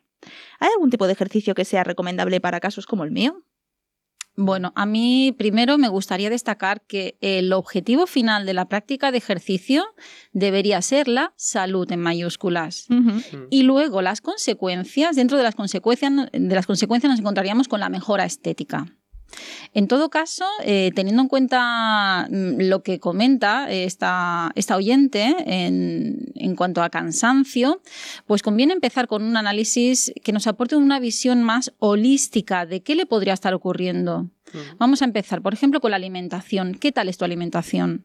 Recuerda la importancia de llevar una alimentación equilibrada para que a todas tus células eh, tengan el aporte de nutrientes que, que necesitan. Bueno, no me voy a meter mucho, ¿eh? porque esta no es mi especialidad. Mm. Pero bueno, en general ya he sabido que una dieta mediterránea, que es la que tenemos a nuestro alcance de una manera más fácil, pues nos va a aportar los macronutrientes y micronutrientes necesarios para nutrir de una manera correcta y adecuada a nuestro organismo y cubrir todas esas necesidades. Pues el primer punto eh, nos ha quedado claro, ¿no? Sobre todo eso, una dieta mediterránea que está al alcance de todos aquí.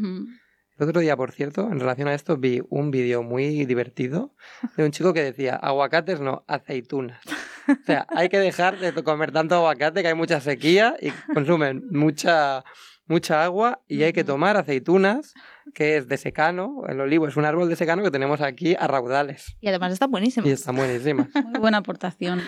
Otro aspecto que tenemos que mm, valorar eh, cuando hablamos de cansancio es precisamente el descanso. ¿Qué tal es el descanso que estás teniendo? Porque tener unas horas suficientes y, de suficiente calidad, suficientes en cuanto, en cuanto a cantidad y a calidad, es clave para que nuestro organismo pueda realizar determinados procesos fisiológicos que única y exclusivamente se desarrollan en las diferentes fases del sueño. Mm. ¿Eh? Otro aspecto a tener en cuenta, que es muy, este es muy importante, es eh, la gestión del estrés. Y es que si crees que a menudo el estrés eh, te supera, piensa en pedir ayuda, ya que es muy importante aprender a gestionar este tipo de situaciones. Hmm. Y por último, ya vamos a, lo que nos preguntaba, ¿no? Eh, que es cómo ponerme en forma cuando ya estoy tan cansada. Pues deberíamos cuestionarnos si estamos suficientemente en forma para afrontar el puesto de trabajo que estamos hmm. Y es que a nadie le va a sorprender si digo que un puesto de trabajo de construcción es de alto rendimiento, ya que mm. eh, implica un elevado nivel de esfuerzo físico. Y bien, si no estás suficientemente en forma, pues vas a fatigarte antes que si lo, que si lo estás. Así que te recomiendo que empieces ya a pesar del cansancio, que empieces ya a entrenar para poder afrontar las exigencias de, tu puesto de trabajo. Y además, te digo otra cosa, si por algo se caracteriza, se caracteriza la práctica regular de ejercicio es que genera una sensación subjetiva que te incrementa los niveles de energía. De la misma manera que cuanto menos nos movemos, más pereza tenemos. Así que, ya sabes, observa el recorrido de mejora que tiene tu alimentación, tu descanso, eh, tus niveles de estrés y, llévalo a cabo. Y, eso desoye la pereza para empezar a entrenar de manera regular, por ejemplo, mm, no sé, tres veces a la semana, mm. con un nivel de intensidad suficiente para que no te deje agotado y poco a poco vas a ver que te vas a sentir mejor y que también te vas a ver mejor. Mm. Yo además, esto siempre lo hemos comentado ya también en otros programas, la sensación de bienestar que te da eh, el hacer ejercicio, lo primero porque es un reto que te pones y cumplirlo ya te favorece. Y bueno, y además lo que, lo que ya se sabe, ¿no? Que es, ciencia además, que al final generas unas, eh, segregas unas hormonas y unas sustancias, ¿no? Que te hacen estar mucho más feliz. Y no solamente eso, sino que hay determinadas eh, sustancias químicas que se generan en el organismo, que son los que se conocen ahí como las mioquinas, que, de las que todavía se, deberá investigar y, conocer más, pero que esto solo lo vamos a encontrar haciendo ejercicio. No hay medicamentos. Se habla de actividad física como la polipíldora y como el mejor tratamiento de antienvejecimiento que podemos encontrar en cualquier lado pues eh, razón de más para, por el motivo que queramos, pero sobre todo desde la salud, realizar ejercicio. Pues seguro que esta respuesta tan completa ha podido ayudar a esta persona que, escucha serotonina y que tenía esta duda. Y vamos ahora por la siguiente. ¿La tienes por ahí, José? Sí, mira, os voy a leer. Eh, nos preguntan, tengo un trabajo en el que tengo que estar de pie muchas horas y de manera estática, además. Ya no, nos puntualizan que es de manera estática. Eh, ¿Podrías darme algunos consejos para tener una postura adecuada? ¿Qué hay que pues decir a esto? Pues, pues, pues, es que cuando se tiene que trabajar de pie y sin apenas movimiento es importante prestar algunas cuestiones, como por ejemplo, eh, y una que para mí es capital, ¿eh? mm. que es el tipo de calzado que se está utilizando. El calzado tiene que ser, más especialmente en este tipo de situaciones, cómodo, de suela plana y flexible, de talla adecuada y no tiene que comprimir el pie en ningún punto, en mm. Además, mientras eh, se está de pie, eh, conviene apoyar eh, un pie sobre un taburete bajo, una barra o un reposapiés y luego ir alternando este apoyo. en la medida de lo posible, deberíamos intentar cambiar la postura tanto como podamos y no mantenernos estáticos en aquella situación en la que nos podamos mover, caminar, desplazar. Si eh, durante este tipo de, trabajos estáticos de pie eh, debes también utilizar los brazos, que suele ser lo más habitual, pues conviene colocarte frente al producto o el objeto que debas mm. manipular y eh, tenerlo apoyado y, que te, debe permitir mm, tener los brazos apoyados y así también descargas el peso de los brazos. Mm. Em, cuando tengas que hacer movimientos, hazlo pivotando con los pies, evitando lo que son las posturas forzadas de inclinación o rotación de tronco. Y durante los descansos, pues bueno, aquí aprovecha para moverte y para hacer también ejercicios de estiramiento de la musculatura que notes eh, más descargada. Y luego ya de cara a medidas preventivas que algunas empresas pueden plantearse, es la de dotar a los este tipo de puestos de trabajo de alfombras antifatiga para suavizar la dureza de la superficie sobre la cual pues eh, deben permanecer de pie las personas. Mira, esto no, ni lo conocía. Yo no lo había oído tampoco. fatiga, pero bueno, y sobre todo a los jefes de este tipo de trabajo que no hagan que las empleadas, sobre todo, lleven tacones. Porque es que esto de llevar tacones, eh, además que es el primer punto, lo que comentabas tú, usar un calzado cómodo. Al final tienes que estar ocho horas estático, de pie, con un taconazo, ¿no? Con el tacón este de aguja para todo tu cuerpo, mm, cómodo no va a ser seguro, ¿no? Bueno, yo es que no recomiendo el calzado de tacón, vamos, ni para una boda. Me parece una, una, una, manera ¿no? de, maltrato ¿no? que mm. se ha quedado como instaurada, como se asocia a una estética y, realmente no, es, es un maltrato. Mm, vale, yo desde este punto os tengo que decir que lo digo desde el privilegio de no haber tenido nunca que llevar ningún eh, zapato de tacón, porque ya lo veo venir, que doloroso, heridas, bueno, fatal, fatal. O sea que os admiro mucho eh, a las que los lleváis, pero, pero estoy, estoy con Pilar. Venga, vamos a por la siguiente pregunta, que nos dicen así. Trabajo en horario partido y me despierto a las siete y media de la mañana. Y vuelvo del trabajo sobre las 7 de la tarde. Y no me gusta ir al gym a las 7 porque está a reventar. Creo que podría ir antes de empezar a trabajar, pero me cuesta mucho madrugar. ¿Hay algún consejo para combatir la pereza? Bueno, aquí tenemos que tirar de mucha perseverancia y hacer las cosas porque hay que hacerlas. El, el primer paso es el de mentalizarte. Y ten claro que es necesario practicar actividad física para estar saludable. Y esto no es opcional, esto es que es así. Mm. No podemos decir que estamos sanos si somos sedentarios. Claro. En segundo lugar, eh, es interesante elegir una actividad que te guste, que se adapte a tu condición física y que sea fácilmente accesible. Porque si te va a costar mucho acceder a ella, pues evidentemente es más fácil que renuncies. Mm, Ah, es que está muy lejos, es que me cuesta mucho, es que tengo que coger tres autobuses. Hombre, pues eh, algo que sea más fácil y sobre todo que te guste. Mm. En tercer lugar, eh, crea tu rutina semanal y conviértela en una prioridad. Pero como la vida es así, de imprevisible, eh, también conviene tener a mano un plan B con entrenamientos express de, de tipo como de 15 minutos o así, y así seguro que cumples. Para mí esta es de lo más fundamental. Porque claro, es que al final, como no te lo pongas como una prioridad, como, ay, pues tengo que hacer esto. Como eso no es tu prioridad, pues bueno, pues esto se queda relegado y luego, pues claro, he tenido que hacer tres cosas in- de imprevisto y ya no, he- ya no he hecho nada. Mira, a mí hay una frase que, que la, la he leído en redes sociales y es, si no tienes tiempo para cuidar tu salud, Claro. tendrás que encontrarlo para cuidar tu enfermedad. Además Total. de verdad. Total, totalmente. Otro punto a tener en cuenta es la progresión. Hay mucha gente que se desmotiva por el camino. Así que ten en cuenta que la progresión la vas a conseguir sin prisa, pero sin pausa. Todos los ejercicios, cuando empiezas a practicar actividad física, tienen una versión que es como más de principiante, ya sea a nivel de intensidad, de carga, de potencia, de velocidad. Por lo tanto, eh, mm, empieza poco a poco y ya irás avanzando.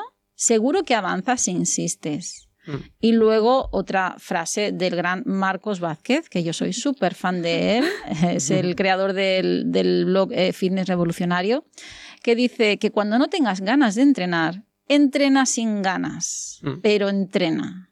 Pues sí. Pues este es el mensaje de la pregunta, ¿no? En definitiva. Exacto.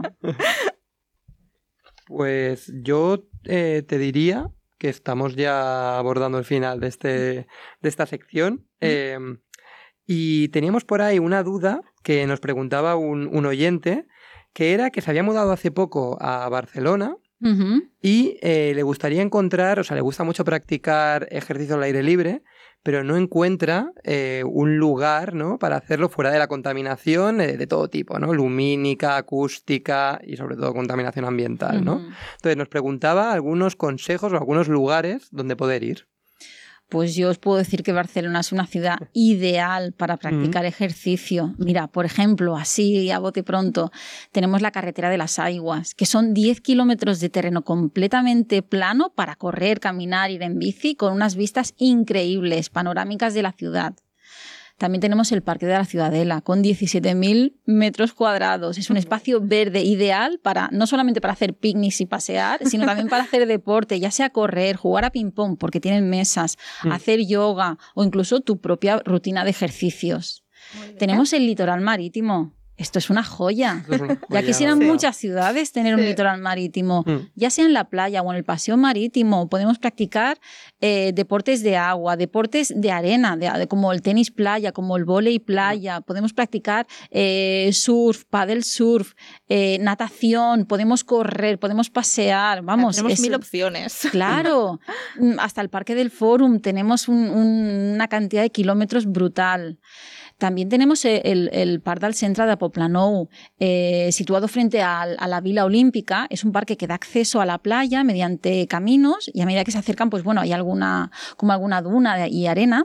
Y me parece que son alrededor de unas 5 hectáreas eh, para, también para practicar cualquier tipo de ejercicio. Al final para Tenemos, disfrutar. tenemos Sí, el sí. Parque de Montjuic, A mí esto me encanta. Aquí claro. mi favorito. Claro, aquí tenemos una montaña para, para, para... Es todo un desafío para correr, para eh, caminar. Mm. y además es una es un pulmón verde, ¿no? Claro, también. Es una zona que está plagada de deportistas. O sea que ya llegas allí y es que te dan ganas de ponerte a moverte. te motiva total. Y, luego, claro, para los amantes de la naturaleza, eh, como no, tenemos Colcherola, la montaña de Colcherola, mm. donde ya es que te metes en el bosque y, bueno, aparte de que hay muchos, eh, muchas rutas señalizadas, eh, bueno, en Internet podemos encontrar multitud de tracks para, para hacer rutas de senderismo o correr en plena naturaleza. Y, luego ya fuera de Barcelona, bueno, es que Barcelona está limitada por dos ríos, el Besos y el Llobregat, y cada uno de ellos tiene su parque fluvial correspondiente. Ahí también son zonas donde la gente va a patinar, a correr, a hacer de todo. Hay una zona, una zona súper chulísima y, bien. Y, he dicho así lo que se me ha ocurrido, pero, pero que es muy fácil encontrar lugares para, para practicar ejercicio. no os vais a aburrir, podéis cambiar el paisaje cada día. Esa no va a ser la excusa. Buscaros otra, pero a mí no me vais a convencer. Esta persona no vinguda que hay aquí tiene ya eh, una infinidad de, lugares donde puede hacer ejercicio y donde puede descansar y desconectar y disfrutar al final también. Sí, pues sí. Pues nada, hemos llegado al final de la sección de hoy. Muchas gracias, Pilar, por acompañarnos. Gracias a vosotros por invitarme. Muchas gracias eh, por estar hoy con nosotros y por traernos todos los consejos eh, y respuestas a estas preguntas que, han hecho nuestros oyentes. Muy bien, pues nada, Hasta la próxima.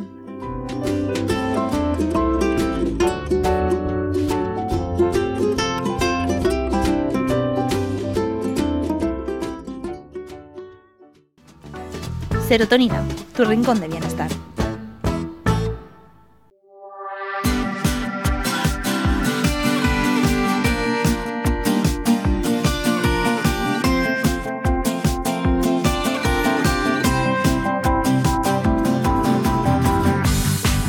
Y continuamos en este serotonina tan especial, último de la temporada y especial preguntas. Y tenemos con nosotros en la sección de bienestar laboral, como siempre, a Lidia Alonso, nuestra psicopedagoga, educadora social y máster en recursos humanos. ¿Qué tal, Lidia? Hola, Marta, ¿qué tal? ¿Cómo estamos? ¿Preparada para afrontar las preguntas de los oyentes? Claro que sí. pues tenemos unas cuantas, ¿eh? Ya te lo avanzo. Muy bien, pues vamos a responderlas todas. Venga, vamos a por la primera. Vamos. Alguien nos dice así. ¿Cómo podemos protegernos de compañeros de trabajo que se comunican mayormente de forma agresiva e hiriente con nosotros? ¿Qué le dirías a esta persona? Bueno, pues eh, le diríamos que, que, obviamente hay medidas ¿no? que podemos tomar para protegernos y para manejar estas situaciones de manera efectiva. ¿no? ¿Cuáles podrían ser estas medidas? Pues la primera y principal, mantener la calma, ¿no? Es, es, muy importante que mantengamos la compostura, que evitemos responder de la misma manera agresiva, ¿no? Porque con eso lo único que aumentamos es el conflicto. Exacto, pues responder con calma y serenidad, pues digamos que nos permite mantener el control de la situación, ¿vale? Entonces es lo primero, mantener la calma. Luego, establecer límites que sean claros, ¿no? Comunicarle a esa persona de manera firme y clara pues cuáles son nuestros límites y qué tipo de comunicación no estamos dispuestos a aceptar, ¿no? Porque al final somos personas, no todo el mundo puede tratarnos como considere. Debemos también hacerlo esto de manera respetuosa, sí, pero directa, ¿eh? dejando claro que, que, esperamos un trato pues adecuado y profesional, ¿no? Por su parte también está eh, como, como, una manera efectiva de afrontar esta situación buscar el apoyo de otros compañeros, ¿no? A lo mejor otros compañeros también están experimentando esa misma situación con esa persona y, pues es posible que puedan brindarnos ese apoyo, ese respaldo y pues debemos hablar con total transparencia con ellos sobre esa situación y ver si podemos pues abordar ese problema juntos o, proporcionarnos consejos útiles si a lo mejor ellos no la están viviendo, ¿no? Este es un punto importante, ¿no? Al final somos seres sociales Exacto. y necesitamos ese apoyo constante, queramos que no. Sobre todo en situaciones que nos están afectando ¿no? a nivel emocional. Sí, sí, sí, es muy importante. Si vemos que la situación se agrava, pues también sería importante ¿no? documentar esos incidentes, ¿no? tener un registro, digamos, por llamarlo de alguna manera, ¿no? de, de, esas cosas que están pasando, de esas cosas que, que nos molestan, pues registrar las fechas, qué hora pasó, qué es lo que pasó, ¿no? y cualquier otra información que pueda ser relevante por si en algún momento nos puede ser útil para, para reportarlo pues, directamente a nuestro supervisor o al Departamento de Recursos Humanos, ¿no? Eh, es que al final si es alguien que, te está como fastidiando cada día, es constante, Sí, sí, sí, sí, sí Pero es importante porque al final es un, pues, como una metodología ¿no? y no, no se puede consentir, obviamente. También es importante que, que, nos comuniquemos ¿no? con nuestros supervisores o con recursos humanos. A veces tendemos a callarnos, ¿no? Bueno, pues ya está, o como mucho, pues eso, comentarlo con los compañeros. Pero si la situación persiste y, nos afecta negativamente nuestro bienestar en el trabajo, pues debemos eh, considerar informar a, pues, a supervisores, al Departamento de Recursos Humanos, eh, proporcionando esos detalles, ¿no? Y diciendo pues que estamos experimentando esta situación y que queremos evidenciarla para que les quede constancia, incluso ellos puedan intervenir, ¿no? Y abordar el problema y garantizar pues un entorno de trabajo seguro y saludable. Sobre todo decirle a estas personas que no les dé miedo afrontar la situación, que, que no es generar un conflicto, que es solucionarlo. Efectivamente, es con la intención de solucionarlo siempre. Si no se puede, pues entonces pues, eh, ahí tendrá que intervenir los, los departamentos correspondientes, ¿no? Pero siempre es bueno considerar pues la mediación, ¿no? Si es posible. Pues podemos sugerir también la mediación como una forma pues de resolver ese conflicto con nuestro compañero y, bueno, pues también implica eso, la intervención de unas terceras personas que sean neutrales, ¿no? Para facilitar esa comunicación y, encontrar soluciones que sean pues mutuamente aceptables, ¿no? decir. Esto pues podría ayudar mucho a mejorar esa relación y a fomentar pues ese ambiente de trabajo más saludable que todos deseamos. Es que al final va a afectar a todos los compañeros y va a afectar a todo el equipo, porque si hay un rifirrafe entre dos personas, Totalmente. al final acabas salpicando. Afecta, sí, y aunque no sea a ti directamente, si ves eso en unos compañeros, aunque sea de manera ajena, acaba afectando mm. al ambiente. Genera mal ambiente. Sí, sí, sí. Mm. Pues ya habéis escuchado a Lidia, responder con calma, sobre todo mantener esta calma, establecer estos límites, límites claros, apoyarnos en los compañeros, documentar la situación si llega muy lejos e intentar comunicarnos el máximo posible. Y si no queda otro remedio, pues recurrir a la mediación. efectivamente. pues esperamos haber ayudado a esta persona que nos ha planteado esta duda y si te parece, vamos a por la siguiente. Venga, vamos. Nos dicen así. Me cuesta mucho gestionar situaciones de estrés que se producen en el trabajo y también las que se producen con mi superior, porque considero que no hace las cosas bien. No se comunica bien y por eso vamos siempre estresados. La situación me supera y no sé cómo lidiar con ella. Mm, bueno, enfrentarse a situaciones de estrés en el trabajo eh, obviamente puede ser desafiante, ¿no? Y especialmente cuando sientes que es tu superior quien no está desempeñando su rol de, de manera efectiva, ¿no? Por eso creo, considero que es importante reconocer nuestras emociones, ¿no? Ese estrés que, que, comentan o, ser consciente, ¿no? De que nuestras propias emociones eh, están ahí y reconocer ese estrés que nos genera esta situación es importante. Lo primero, reconocerlo, no pasa nada, mm, lo asumimos. Exacto, es el primer paso. Después estaría muy bien pues comunicar nuestras inquietudes, ¿no? Porque no, a veces lo que hablábamos antes en la pregunta anterior, ¿no? Ese miedo a expresarnos o a decir lo, que sentimos, pues si consideramos que nuestro superior no se comunica de manera efectiva, pues intentaremos hablar con él o con ella sobre nuestras preocupaciones, ¿no? Y por qué nos está generando esto. Y, bueno, pues es importante elegir un momento adecuado también, ¿no? Para, para expresarlas y, y, siempre de manera respetuosa y constructiva, sobre todo, ¿no? Pero poniendo el foco en problemas específicos y también proponiendo posibles soluciones, ¿no? No solo la queja de, no, es que tú no lo haces bien, ¿vale? Pues vamos a ver cómo lo solucionamos. A ver, pero a ver qué aportamos también, ¿no? Para solucionarlo. Esto es un punto importante, ¿eh? Porque a veces al final liderar un equipo es difícil. Complicado, sí. Y igual tú no eres consciente de que te están fallando como esas habilidades o... Y si la otra persona se lo va tragando todo, al final acabas explotando. Yo recuerdo hace muchos años que estuve en una agencia y, teníamos una superior que enviaba unos mails súper crípticos.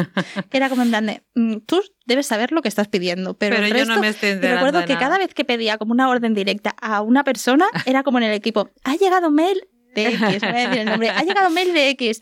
Y era como en plan de, venga, vamos a leerlos. Yo entiendo que dice esto, yo entiendo que dices, y decías, madre mía. Ya, sí, sí, sí, sí, no, no, no. Y también puede pasar pues que para ti esa persona no lo está haciendo bien o no se esté comunicando bien contigo y con el resto del equipo sí, o con otras pues, personas sí, porque claro, cada uno somos como somos, ¿no? Mm. Entonces por eso es importante eso, comunicarlo, hablarlo y decir, oye, mira, pues no, lo que decíamos, no estoy entendiendo lo que me estás diciendo y es mejor que no quedarte ahí con el y si le envío esto y no es lo que quiere, ¿no? Porque al final a quien nos está perjudicando es a nosotros mismos. Y es que al final vamos a generar más estrés porque si nos está pidiendo una cosa, vamos estresados porque tenemos que hacer esto y resulta que encima no estamos haciendo eso y vamos a tener que hacer lo otro además. Sí, sí, es como es mejor hablarlo directamente y ya está, que a lo mejor lo hablas y te sigues generando las mismas dudas, ¿eh? porque no siempre Pero se bueno, resuelve. Lo habrás intentado. Exacto.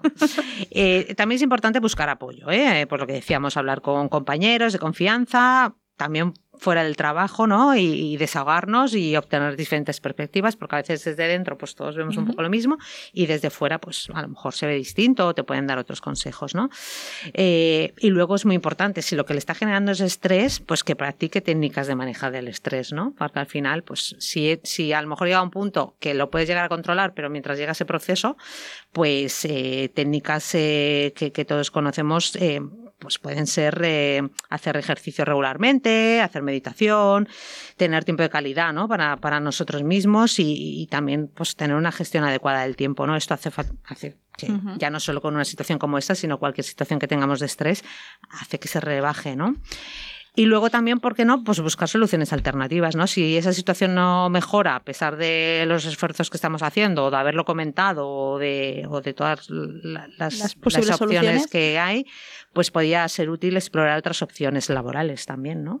si tú con tu jefe no acabas de entenderte, pues ¿por qué vas a estar ahí sufriendo, no? Tu carrera laboral no tiene por qué acabar ahí. Efectivamente, o sea, al final los que valemos somos nosotros, ¿no? Y nosotras, y empresas y organizaciones hay muchísimas, ¿no? Y seguro que en alguna encajamos. Seguro que sí. Entonces es importante pues evaluar, ¿no? Ese posible nuevo trabajo o un nuevo equipo donde nos sintamos más valorados y menos estresados. Si es que al final no vale la pena. pues aprovecho para recordar a todas las personas que nos están escuchando y que igual tienen como una situación de estrés, no tanto en el trabajo, sino en general, o en el trabajo también, para recordaros que tenemos un curso online de, Nerea Moreno, de nuestra psicóloga de la sección de emociones, que es de técnicas de relajación, y lo podéis encontrar en nuestra página web, se llama Calma tu mente y cuerpo, y seguro que os ayuda en este sentido. Y si no, también dentro de la primera temporada de serotonina estuvimos tratando en un programa el estrés ampliamente, los tipos de estrés, cómo gestionarlo, o sea que, mira, podéis y ahí de, Yo lo recomiendo 100%, vaya. y, siempre es bienvenido tener nuevas técnicas y estrategias. Sí. sí, sí, sí, Y ahora vamos a por la tercera pregunta de hoy. A ver, la que nos dice así. Me gustaría pedirle a mi jefe un cambio de horario a jornada intensiva o la posibilidad de teletrabajar algunos días de la semana. Pero no me atrevo porque creo que me va a decir que no. Porque en mi empresa nadie hace este tipo de horarios. ¿Cómo puedo plantear el tema para tener una respuesta favorable? ¿Qué le dirías a esta persona? Bueno, lo primero que diría es que no se pónganos de por medio, porque esta es una cosa que nos pasa a todos, ¿no? Ya de entrada ponemos nosotros mismos el muro. Entonces, Oye, si ella o él piensan que, quieren hacer este cambio y lo quieren comunicar, pues bueno, eh, no siempre es fácil plantear una solicitud de cambio de horario de teletrabajo, ¿no? Puede ser un proceso delicado, sobre todo en la empresa en la que estemos, pero bueno, hay estrategias que podemos probar y que, que seguramente, bueno, de hecho, muchas de ellas avala la, ley del trabajador, ¿no? Con lo cual, pues bueno, lo que pasa es que no nos gusta agarrarnos siempre a la ley, ¿no? De, me aunque me digas que no me agarro a la ley, lo mejor es hablarlo y, y que todos estén de acuerdo, ¿no? Entonces, antes de presentar esa propuesta, pues sería bueno investigar un poco la política de la empresa en relación a los horarios de trabajo flexibles o el trabajo que puedan tener. Si existen precedentes en la empresa, ¿no? O políticas en la empresa que, respaldan nuestra petición, pues tendremos más fundamentos para argumentar ese caso, ¿no? Em, y también podemos explicar cómo el cambio beneficiará tanto a la empresa como, a, la persona que lo solicita. Entonces, podría destacarle los beneficios, ¿no? Cuando tengan esa reunión, pues enfatizar los posibles beneficios del cambio de horario o el teletrabajo podrían tener tanto para, para esa persona como para la empresa, ¿no? Por ejemplo, pues mencionar como un horario más flexible o trabajar desde casa mm, les permitiría mejorar esa productividad, ¿no? Eh, conciliar mejor la vida personal y laboral y posiblemente pues reducir el estrés. O sea, podéis activar vuestra parte comercial e intentar vender. Exacto. que esto es bueno para son vosotros, beneficios un para win-win. Eh, yo estoy contenta, vosotros más. Después, eh, pues sería presentar un plan detallado, ¿no? Esto también las empresas al final lo que quieren son resultados, no nos olvidemos, por mucho que quieran cuidar a las personas. Entonces, pues eh, en ese sentido demostrar ¿no? que, esa persona ha pensado en los detalles, en cómo va a manejar las responsabilidades mm, pues, relacionadas con, el puesto de trabajo, pues proporcionar un plan claro ¿no? sobre cómo, cómo voy a organizarme, cómo voy a organizar mi tiempo en esa jornada intensiva o en ese teletrabajo y, o cómo nos organizaríamos mm, para, para, teletrabajar X días a la semana o los que esa persona considere que, que quiere solicitar. ¿no? Sobre todo asegurando que la comunicación y la colaboración con nuestros compañeros, con nuestros superiores, que no se van a afectar negativamente, ¿no? aunque esté en la distancia, por decir de alguna manera, aunque esté menos horas en, la oficina. Pues ya habéis escuchado a Lidia. Eh, sobre todo esperamos haber ayudado a esta persona en concreto y que pueda aplicar alguna de las cosas que le has dicho y sobre todo que lo intente, que Claro no que ya lo tiene. Vamos a por el sí, ¿no? Claro que sí. Pues hay otro oyente que nos dice, Hmm. últimamente hay muy mal ambiente en el trabajo. Soy un trabajador más. No llevo el equipo ni nada parecido. Pero siento que hay apatía generalizada y como que todo da igual. No me gusta trabajar así. ¿Qué podría hacer yo para intentar cambiar la situación? Bueno, a ver, eh, es comprensible, ¿no? Que, que esta persona se sienta incómodo, incómoda con, con ese ambiente, con ese mal ambiente laboral. ¿no? A nadie le gusta trabajar así.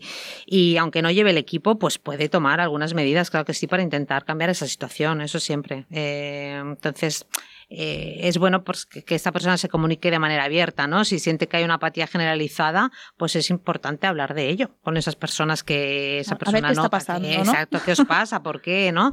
Eh, iniciar esa conversación con, con esos compañeros de trabajo que, que, que nota esa apatía y discutir de alguna manera pues cómo se sienten, si también notan el ambiente negativo, eh, incluso con los que están bien, ¿no? Eh, compartir esas preocupaciones, pues puede generar ese diálogo que puede llevar a pues, una mayor comprensión y posiblemente a, a soluciones conjuntas. Es lo que decíamos antes, a veces cuando te desahogas ya no lo ves todo tan negro. Y dices, Eso bueno, siempre, pues a ¿eh? lo mejor no era para tanto.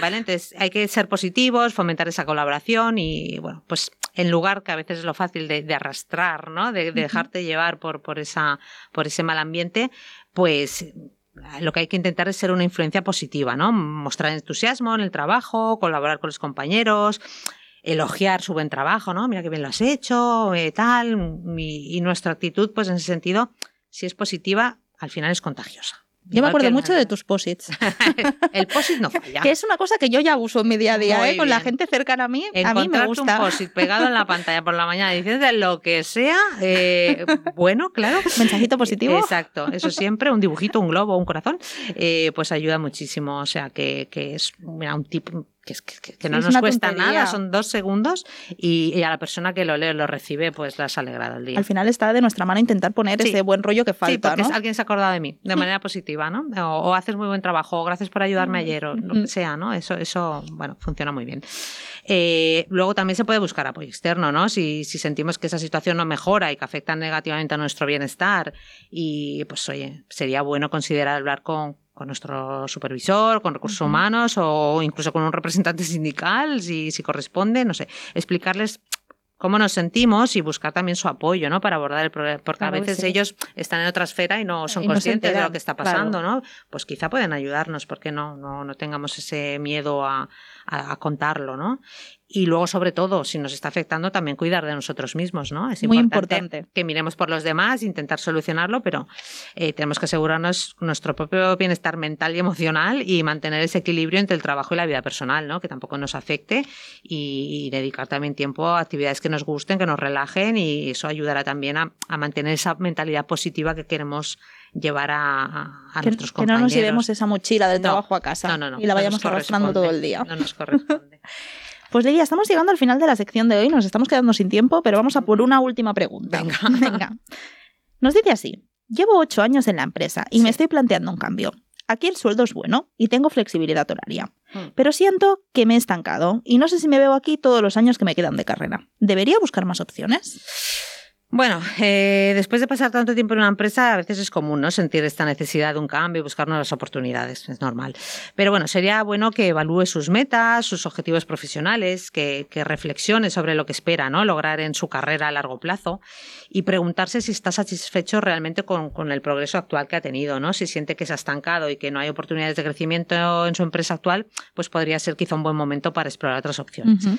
Pero es bueno también que investigue el mercado laboral, ¿no? Que, que realice esa especie de investigación sobre oportunidades disponibles en su campo, ¿no? Y, y analizar si, si hay una demanda para su experiencia, para sus habilidades en otras empresas o en otras industrias. Y bueno, pues que explore esos nuevos roles, esas áreas de interés que podrían brindarle un nuevo desafío y oportunidades de crecimiento, Ujú. ¿por qué no? Pero bueno, también tendría que considerar el equilibrio ¿no? entre el salario y el desarrollo profesional, porque es importante tener un buen salario para sentirnos Está recompensados económicamente. Exacto, está todo muy caro. Y la flexibilidad horaria también es súper importante, la deberían valorar, ¿no? Pero eh, no debe subestimar la, la, importancia del crecimiento y del desarrollo profesional. Yo creo que está por delante, porque al final el salario económico, si no estamos bien o no nos sentimos. Al final igual no compensa. Eh, exacto. Llega un momento que dices, sí, al final es dinero, correcto. Pero la sensación de que aportas, de que tienes valor, de que haces lo que te gusta, eso no tiene precio. es, eh, es importante también a lo mejor que hable con su empresa, a lo mejor antes de tomar esa decisión lo comenta y oye, hay una otra vacante que le puede encajar y que le puede hacer sentir más realizado, ¿no? Con lo cual creo que, que bueno, pues más allá de que, de que pueda explorar otras, otras oportunidades fuera, yo lo primero que haría es comentarlo con la empresa, que sepan cuál es mi sensación y cuáles son mis intenciones, ¿no? Diciendo siempre primero que, el, que la primera opción sería encantado, encantada de quedarse ahí, pero con otra con otra perspectiva. Y si no, pues yo soy muy fan de las listas, que haga una lista de pros y contras y que empiece a valorar. Exacto, a ver qué pesa más. pues nada, Lidia, muchas gracias por acompañarnos hoy y sobre todo por habernos acompañado durante toda esta segunda temporada, la primera temporada de, de Serotonina y esperamos verte en la siguiente. Hombre, yo encantadísima de vida. Muchísimas gracias a vosotros por la oportunidad, como siempre. Eh, encantada de estar aquí. Que vaya muy bien el verano. Igualmente.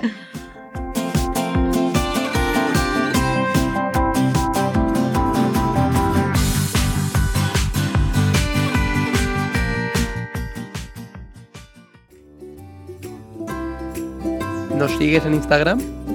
Búscanos en arroba arrecife.bienestar y no te pierdas ninguna novedad.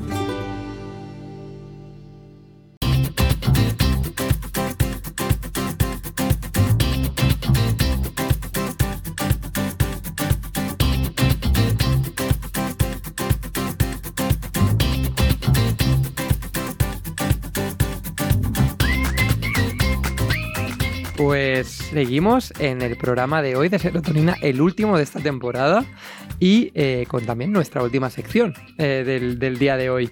Eh, para ello tenemos como siempre a nuestra nutricionista y dietista Raquel Tejero. Hola Raquel, ¿qué tal? Hola chicos, ¿qué tal? Hola Raquel, aprovecho para recordaros como siempre que la podéis encontrar en su Instagram Raquel's Corner. Exacto. Y hoy como es el último programa y ya venimos diciendo durante el, todo el mismo, mm, es un poquito diferente. Y en lugar de hablar de un único tema, vamos a hacer el qué, Marta? Pues vamos a responder vuestras preguntas, las preguntas de los oyentes. Y tenemos aquí unas preguntas muy interesantes. Así mm. que, si te parece, vamos con la primera, Raquel. Empezamos, cuando mm. queráis. Pues nos dicen, ¿qué alimentos debo comer para perder peso? ¿Qué alimentos y qué tipo de dieta pueden ayudarme a perder peso de manera saludable? De acuerdo. Entonces, em, la primera pregunta, la respuesta es bastante sencilla, a lo mejor decepciona un poco, pero siento decir que no existe un alimento que nos ayude a perder peso como tal, ¿no? Mm. Si no, sería... Sería la eh, panacea, ¿no? Claro. Milagroso. y desgraciadamente, pues esto no, no existe. ¿No? Pero bueno, sí que podemos comentar algunas cosas pues, para, ayudar a este oyente. Em, la clave de, perder peso, eh, más que enfocarlo en, ese tema de, perder el peso, lo enfocaría en, aprender a comer, ¿no? Mm. Creo que eso es eh, lo más importante, no, el perder peso. Em, si tú sabes comer, em, el resto de cosas irán un poco ya sobre ruedas, ¿no? Un poco, un poco solas. Mm. Em, sí que le lanzaría otra, le haría yo una pregunta al oyente. Em, ¿Por qué motivo no quieres perder ese peso? ¿Es un tema de salud? Em, ¿Te han detectado un principio de diabetes? ¿Te sientes hinchada o hinchado? ¿O mm. es un tema estético? ¿no? Puede haber múltiples factores que, le lleven a, eso. Me, voy a tomar la pregunta como que la persona pues quiere, quiere ganar calidad de vida, ¿no? Y quiere ganar ¿Eh? salud en su, en su vida, vaya, en general. Hmm. Eh, sí que es cierto que una dieta equilibrada pues nos puede, nos puede ayudar, ¿no? A tener este, a un peso estable, un peso saludable y, y lo esencial que sería tener la salud. Como ejemplo de dieta o ejemplo de para poder llegar a esto, ¿no? Sí que recomendaría, hemos hablado ya en algún otro programa en la temporada pasada, si no recuerdo mal, mm. eh, un claro ejemplo para seguir mm, adecuadamente sería la dieta mediterránea, ¿no? Que mm. es la que tenemos aquí, al fin y al cabo. de cerca. Sí. sí, además lo, hemos comentado también. eh, así muy por encima, ¿no? En, en otra sección de, del programa de hoy, en salud y bienestar. Igual, ¿no? Que tenemos una dieta magnífica, que es la dieta mediterránea, y que, bueno, ahora lo vas a decir tú, ¿no? Pero es rica en, en- en todo. En todo. O sea que- Además, tenemos la suerte que en la zona donde vivimos tenemos al alcance, no os voy a decir todos tampoco, porque Mm. alguno nos faltará, pero tenemos la mayoría de productos, de alimentos, los tenemos aquí al lado. Hmm. No nos tenemos que ir eh, fuera por ellos, ¿no? Ujú. Entonces eso, no todos los países tienen esa suerte. Hmm. También cabe Además, de decirlo. verdad. Una cosa valorar y agradecer. ¿Y qué, qué- Sí. qué- qué alimentos pondrías como base? En los alimentos básicos de la dieta mediterránea, pues son las frutas y las verduras, ¿no? Mm. Luego también pues las legumbres. Em, si pasamos más a tema de proteínas, pues los huevos, la carne, eh, las legumbres, el pescado, sin dejar de lado también pues los cereales, ¿no? Los lácteos o el aceite de oliva, que pues mm, cómo vamos a olvidarlo, Es ¿no? una joya. Un poco de todo. El AV que tenemos, buenísimo, buenísimo. Exacto. Em, como otro consejo, ¿no? Para esta persona, pues te recomendaría que, que incluyera eh, pues verdura en sus dos comidas principales, ¿no? Tanto en su comida como en su cena. Mm. ¿no? Esto le ayudará pues eh, a estar eh, saciado, saciada, eh, a comer menos a lo mejor de otras cosas que no debería, tener un buen tránsito intestinal, etcétera. Ujú.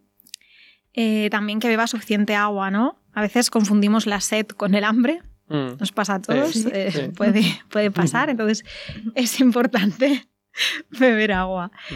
Eh, y luego también como última frase, ¿no? O último consejo, si tú te pones a seguir una alimentación y llámalo dieta, llámalo rutina, llámalo como lo quieras llamar, y esta te hace pasar hambre, esto no es para ti. Claro. O sea, mm, déjalo, Mm. no lo estás haciendo bien. Cambia, cambia. Exacto. Bueno, a- además también eh, creo que antes lo has dicho muy bien, ¿no? Con el tema de las verduras, que nos puede ayudar a sentirnos saciados, ¿no? Porque lo que le pasa también a mucha gente cuando quiere perder peso es que no comen. Dice, ay, no voy a comer.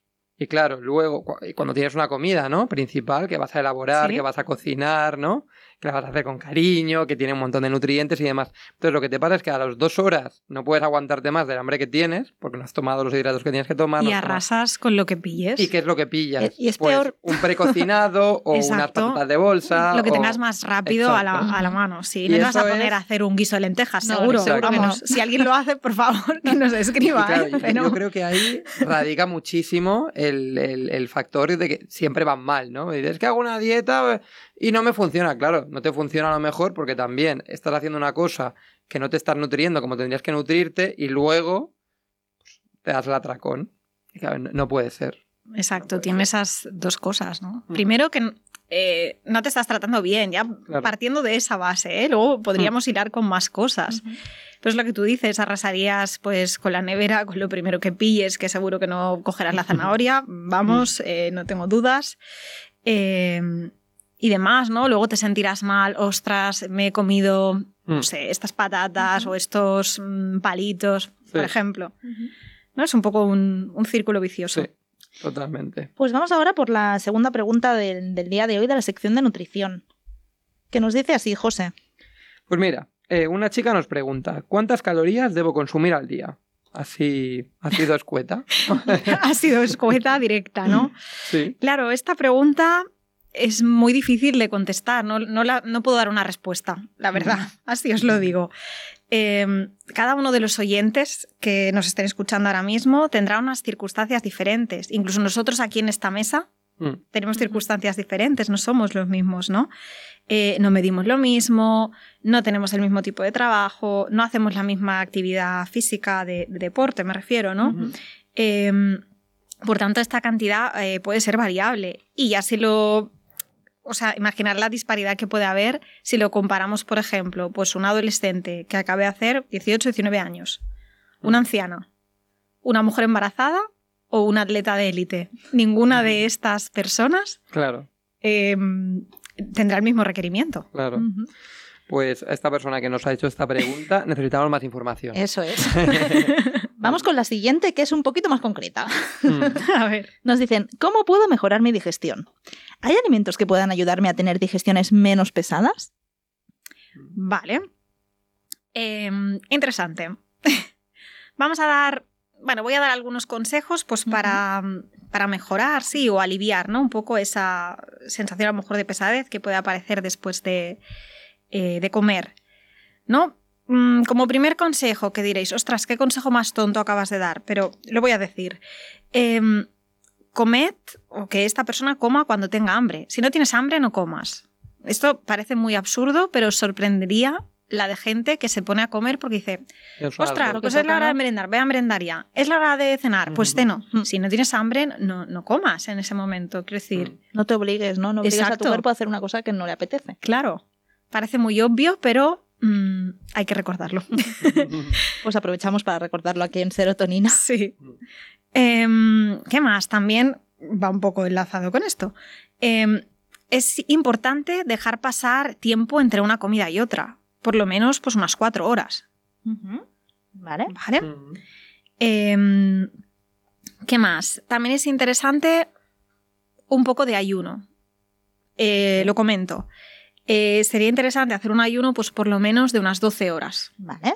Que esto es, es bastante sencillo de hacer, ¿no? Si cenamos pronto y desayunamos no súper pronto, tipo a lo mejor cenar 8 o 9, y desayunar a las 9, las 10, más o menos, estaríamos ya respetando ese... Es algo medianamente asequible para todos. Mm. Sí, sí, es sencillo. Todo el mundo lo puede aplicar, yo creo. Porque si nos tomáramos un, café en ese momento, estaríamos rompiendo el ayuno. Esto lo hablamos el año pasado. Lo hablamos. infusiones no pasaba nada. a ver, vale, vale, sí. Agua e infusiones no pasaba nada. Y yo creo que el café si tiene leche, seguro que mal, ¿verdad? muy bien, muy bien, te acuerdas, me gusta, genial. El café se podría tomar, un café solo, pues sí, no pasa nada. Si ya le echas azúcar o miel o leche o tal, pues hombre, pues ya, ya, lo estamos hemos roto el ayuno. Para todas las personas que queráis más información sobre esto, recordaros que, que, tenemos una primera temporada de serotonina donde hablamos de ello en la sección de nutrición. Lo podéis buscar tanto en nuestro Spotify, como en Google Podcast, en nuestra página web arrecifebienestar.com y también en radiosanfaliu.cat. Muy bien. Em, ¿Qué más? Luego, en tema de, alimentos, también lo hemos hablado en, creo que en las dos temporadas lo hemos comentado, de hecho, em, para mejorar estas digestiones podríamos incluir alimentos probióticos y prebióticos, ¿no? Como por ejemplo el yogur, eh, el miso, el kéfir, eh, comer eh, espárragos, eh, comer kimchi o encurtidos.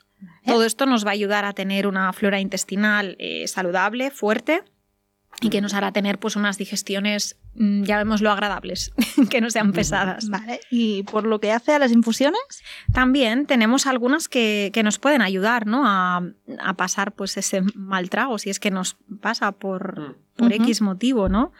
Os recomendaría pues tomar eh, tomillo, anís, hierba luisa, manzanilla, conocida por todos, em, infusión de menta o incluso de jengibre. ¿no? Estas son muy válidas y son, son óptimas, la verdad. Sí, hay donde escoger. Muchas, opciones.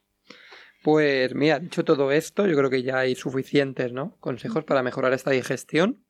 Y eh, vamos con otra pregunta que nos han hecho eh, que esta, a diferencia de la persona que nos preguntaba por las calorías, esta ha sido bastante específica. Nos, han preguntado, ¿cuál es la mejor dieta para mí? Soy una chica de 23 años, mido unos 60 y peso 58 kilos, y me veo un poco fofa. Siempre he tenido una dieta mediterránea, he probado varias dietas y nos pone aquí flexitariana, que yo lo siento pero no sé qué es, eh, vegetariana, proteica, baja en carbohidratos. Eh, ¿Cómo puedo saber cuál es la mejor para mí? Y nos dice, quiero perder 3 kilos. Eh, ¿Podrías darnos algunos pros y contras de cada tipo de dieta? ¿Descartarías alguna? Vale. Pues vaya pregunta. Es, corta la pregunta, ¿eh? es una dentro de varias. Bueno, voy a intentar dar un poco de respuesta a todo. ¿vale? Em, en primero, iría un poquito relacionado con lo que hemos comentado en la primera pregunta, si no me equivoco, ¿no? Mm. No sé si he llegado a decir la palabra, quizás no. Si esta chica nos dice, no, es que he probado mm, cientos, bueno, cientos no, pero he probado muchas dietas y ninguna me ha servido. Claro, la, lo esencial en una dieta, ya sabéis que a mí la palabra dieta no, no, me gusta, no me va mucho, ¿no? A veces sí que me refiero a dieta como tu hábito de, comidas, ¿no? ¿no? de, pero siempre hay la mala costumbre de asociar la dieta a perder peso, siempre. Mm. Es así, pero es una realidad. Bueno, em, la cuestión es que si ninguna de estas dietas em, eh, le ha servido, es porque no ha conseguido una buena adherencia. Lo esencial en un mm, plan de alimentación, ¿vale? Llamémoslo así, eh, es la adherencia. Eso es clave. Mm. Pongamos, por ejemplo, ¿no? A mí no me gustan nada las espinacas y no me gusta nada el salmón, pero yo he leído que el salmón tiene omega 3, es antiinflamatorio, eh, va bien para las arterias, tal. Me obligo a comer salmón. Porque sí, porque me lo han dicho, es bueno, tal. ¿Cuánto tiempo mantendré el consumo de este salmón? Seguro que poco. Poco o nada. Es que vamos, segurísimo. Se ve venir. Eh, claro, si te pones a comer algo que no te gusta, pues eh, lo vas a dejar. Es así. Lo mismo la comida, lo mismo cualquier otra cosa. Mm. Ujú. Em, entonces, respecto a las dietas que nos ha comentado eh, esta chica oyente, ¿no? Em, nos ha hablado de la dieta vegetariana. La dieta vegetariana se caracteriza por el consumo pues, de vegetales, ¿no? Ya sean pues, legumbres, cereales, verduras, frutas y tofu. Y en el caso de la flexitariana, ¿qué es esto? La dieta flexitariana eh, es parecida, lo que pasa que durante, esto va a elección personal, algún día a la semana se toma la libertad de consumir algo de carne, de huevo o de pescado. Mm. Hay algo de proteína por ahí. Claro, hay Mm, algo de, origen, animal. de origen animal, exacto. Claro. Em, estas dos dietas son una buena opción, son saludables si se hacen bien, claro. Em, nos pueden aportar todos los micro y macronutrientes que, que nuestro cuerpo necesita. Em, sí que a lo mejor vigilaría con la vitamina B12, ¿Vale? Que esta solo se consigue con los alimentos de origen animal. ¿Vale? Entonces, cuando obviamos su consumo, podríamos llegar a tener una deficiencia. Entonces, lo que se recomienda es simplemente o te pones una inyección cada dos meses, si no me equivoco es, em, y, y ya está, y tienes los niveles adecuados, no hay ningún problema. Por el resto de cosas pueden, de nutrientes me refiero, pueden quedar perfectamente cubiertos con este, estas alimentaciones. Y en el caso de una dieta proteica, La dieta proteica se puede decir proteica, hiperproteica, también se la conoce como Duncan, dieta pronocal, todas son la misma al fin y al cabo. Lo que hacen es em, modificar la distribución de estos macronutrientes, ¿no? En una dieta, si lo comparamos con una dieta estándar mediterránea, por decirlo, eh, se recomienda un consumo de un 15% de proteína, un 55, 60 más o menos de hidratos y un 30-35 de grasas, ¿vale? más o menos.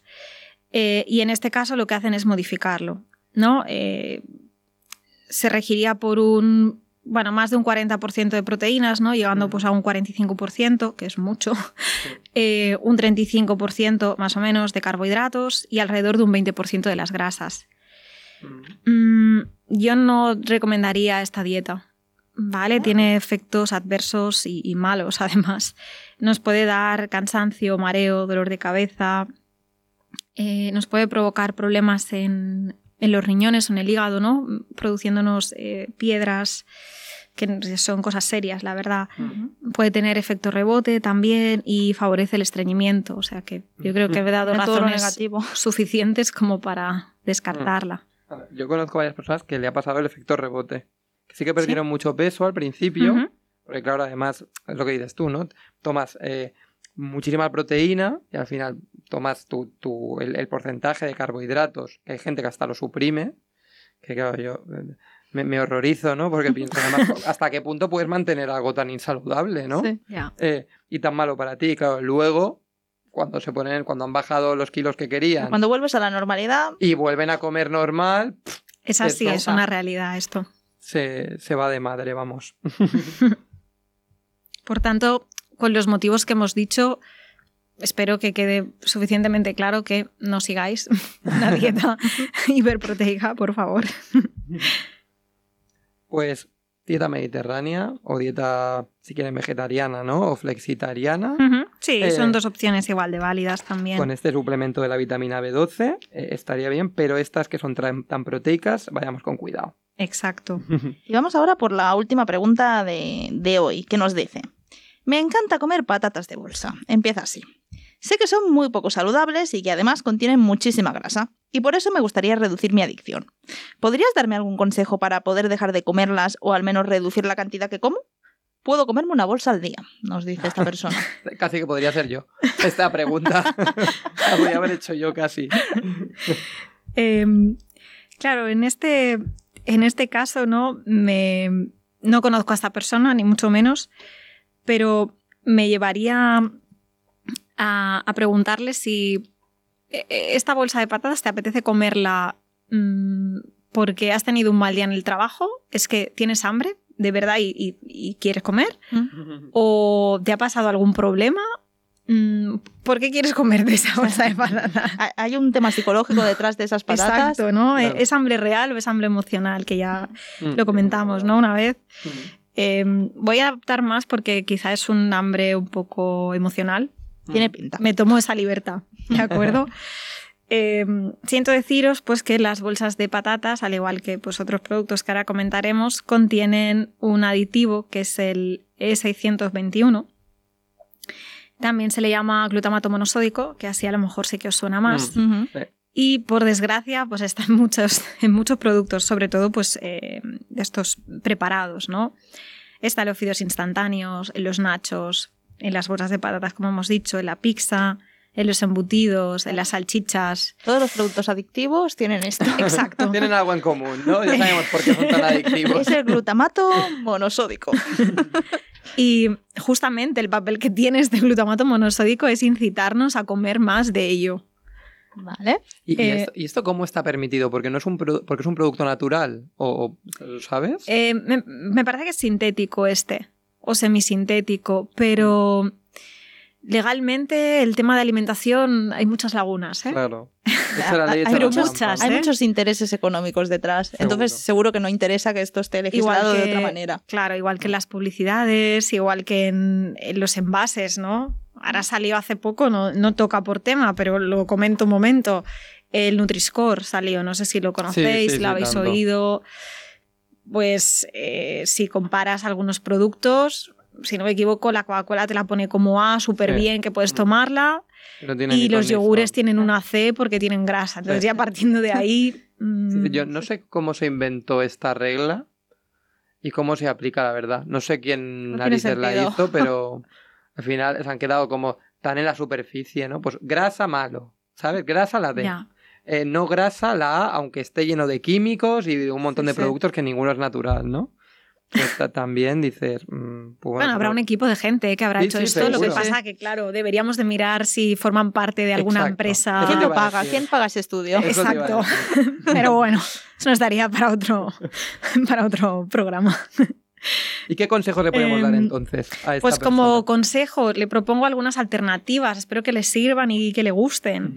¿No? Como alternativa, se podría preparar una bolsa de palomitas. Mm, Quiero decir, me voy a explicar por eso.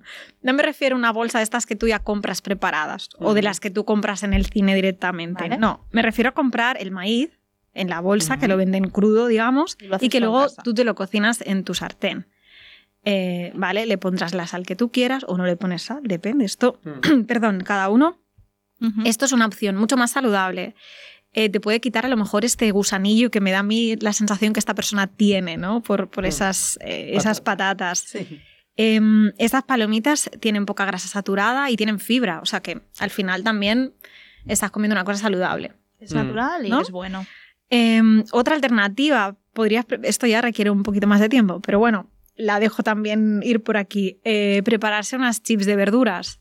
¿No? Puedes coger una mandolina y te cortas zanahoria, calabacín, em, em, pimiento, algunas cosas tipo así, remolacha, lo cortas muy muy fino y lo puedes poner al horno. Te queda crujiente y te hace este efecto, ¿no? Puedes poner especies o no, según esto, a gustos. Eso qué rico. Em, en el horno y te quedan pues unas chips de verduras ahí que, oye, ni tan mal, ¿eh? que, incluso lo pueden hacer con la patata, ¿no? Sí. simplemente cortando la patata y poniéndola al horno. Sí.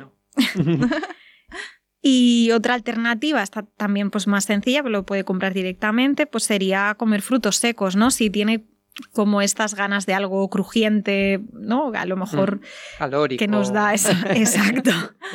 pero unas calorías buenas. Mm. Os le propongo a esta persona comer frutos secos, ¿no? Que sean bueno. sobre todo o naturales o tostados que no sean con miel o fritos, porque entonces hemos perdido. Tienen el mismo E621 también. Vale. Tienen el mismo glutamato monosódico. Así que Glutamato lo evitamos. monosódico fuera, de nuestra vista. pues Raquel, hemos llegado al final de la sección. Eh, muchísimas gracias por todos estos consejos que yo creo que, que has contestado a todas las preguntas que nos han hecho nuestros oyentes y estarán encantados, la verdad. Y también dado gracias por habernos acompañado durante toda la temporada. Muchísimas todo- gracias a vosotros por la oportunidad. a. Muchas gracias, Raquel. hasta pronto, pronto. chicos. Hasta Chao. pronto.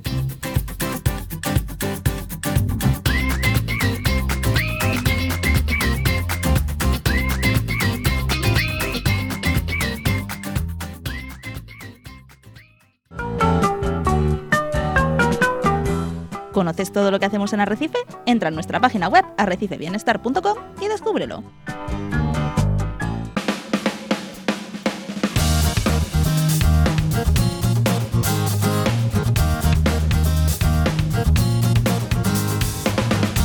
Hemos llegado ya al final del programa de hoy, lo que significa que ha llegado el momento de despedirnos de esta segunda temporada de Serotonina, la radio de Arrecife. Esta ha sido una temporada llena de emociones, aprendizaje, consejos y momentos inolvidables. Como presentador de Serotonina, junto a mi compañera y amiga Marta Mateo, me siento profundamente agradecido por haber tenido la oportunidad, un año más, de formar parte de esta increíble experiencia. Así es, José. Y tanto José como yo no podemos dejar pasar este momento sin expresar nuestro más sincero agradecimiento a todos aquellos que han sido piezas clave en cada uno de nuestros programas. Y aparte de a todos vosotros, quienes nos escucháis programa tras programa, queríamos mostrar nuestra gratitud especialmente a todos nuestros colaboradores habituales, a quienes queremos dedicarles unas palabras. A Nerea Moreno, nuestra psicóloga, gracias por compartir con nosotros tu sabiduría y conocimiento en la sección de emociones. Tus reflexiones nos han ayudado a, sos- a sostener y abrazar nuestros sentimientos de una manera más consciente. A José Díaz, nuestro psicólogo, tu participación en la sección de relaciones ha sido muy enriquecedora. Tus consejos y análisis nos han permitido comprender mejor la importancia de las conexiones humanas y cómo cultivar relaciones saludables en nuestras vidas. A Lidia Alonso, gracias por guiarnos en la sección de bienestar laboral. Tus ideas y recomendaciones nos han aportado estrategias y herramientas para encontrar el equilibrio entre el trabajo y nuestra salud mental, algo fundamental en el mundo en el que vivimos. A Raquel Tejero, nuestra nutricionista y dietista, por ofrecernos una sección de nutrición llena de originalidad, trayéndonos alimentos de otras culturas y de alrededor del mundo, y por mostrarnos la importancia de alimentarnos de manera consciente, de desestigmatizar ciertos alimentos y de cómo la comida puede ser una fuente de bienestar tanto físico como emocional. Y por supuesto, no podemos olvidar a los colaboradores de MC Mutual, que han sido una parte fundamental de nuestra segunda temporada. Francés Martí, Natalia Ginfarré, Vanessa Puig, Sonia Alonso, Laia Peinado y Pilar Moreno, cada uno de vosotros nos habéis aportado toda vuestra experiencia y conocimientos en el ámbito de la salud y el bienestar. Gracias por compartir vuestro valioso tiempo con nosotros y por vuestra amabilidad y profesionalidad. Pero nuestro agradecimiento no se limita solo a nuestros colaboradores habituales. También queremos agradeceros a vosotros, nuestros fieles oyentes, que nos habéis escuchado semana tras semana, y también a Manel, nuestro técnico de sonido, por su trabajo para hacer posible este programa. Finalmente, queremos recordaros a todos que la felicidad está al alcance de cada uno de nosotros. Serotonina ha sido un viaje en el que hemos explorado cómo cultivar nuestra felicidad y bienestar en todos los ámbitos de nuestras vidas. Así que, aunque esta temporada llegue a su fin, os animamos a seguir buscando la serotonina en vuestro día a día. Para cualquier cosa que necesitéis, sabéis que podéis contactar con nosotros y recuperar todos los podcasts del programa en nuestra página web arrecifebienestar.com o a través de nuestro canal de YouTube, Spotify o Google Podcast, buscándonos por las palabras Arrecife Bienestar. Y si queréis estar a la última de todos nuestros servicios, productos y novedades, podéis hacerlo siguiéndonos en nuestra cuenta de Instagram, arrecife.bienestar, o en nuestra página web, arrecifebienestar.com, donde podréis ver todos nuestros cursos online, escapados de bienestar, nuestros retos de 21 días o nuestras cartas de gratitud, así como nuestro servicio de terapia psicológica que estará disponible a finales de este mes. Gracias por ser parte de esta increíble aventura y como siempre os decimos, Que, Que seáis seáis felices. felices.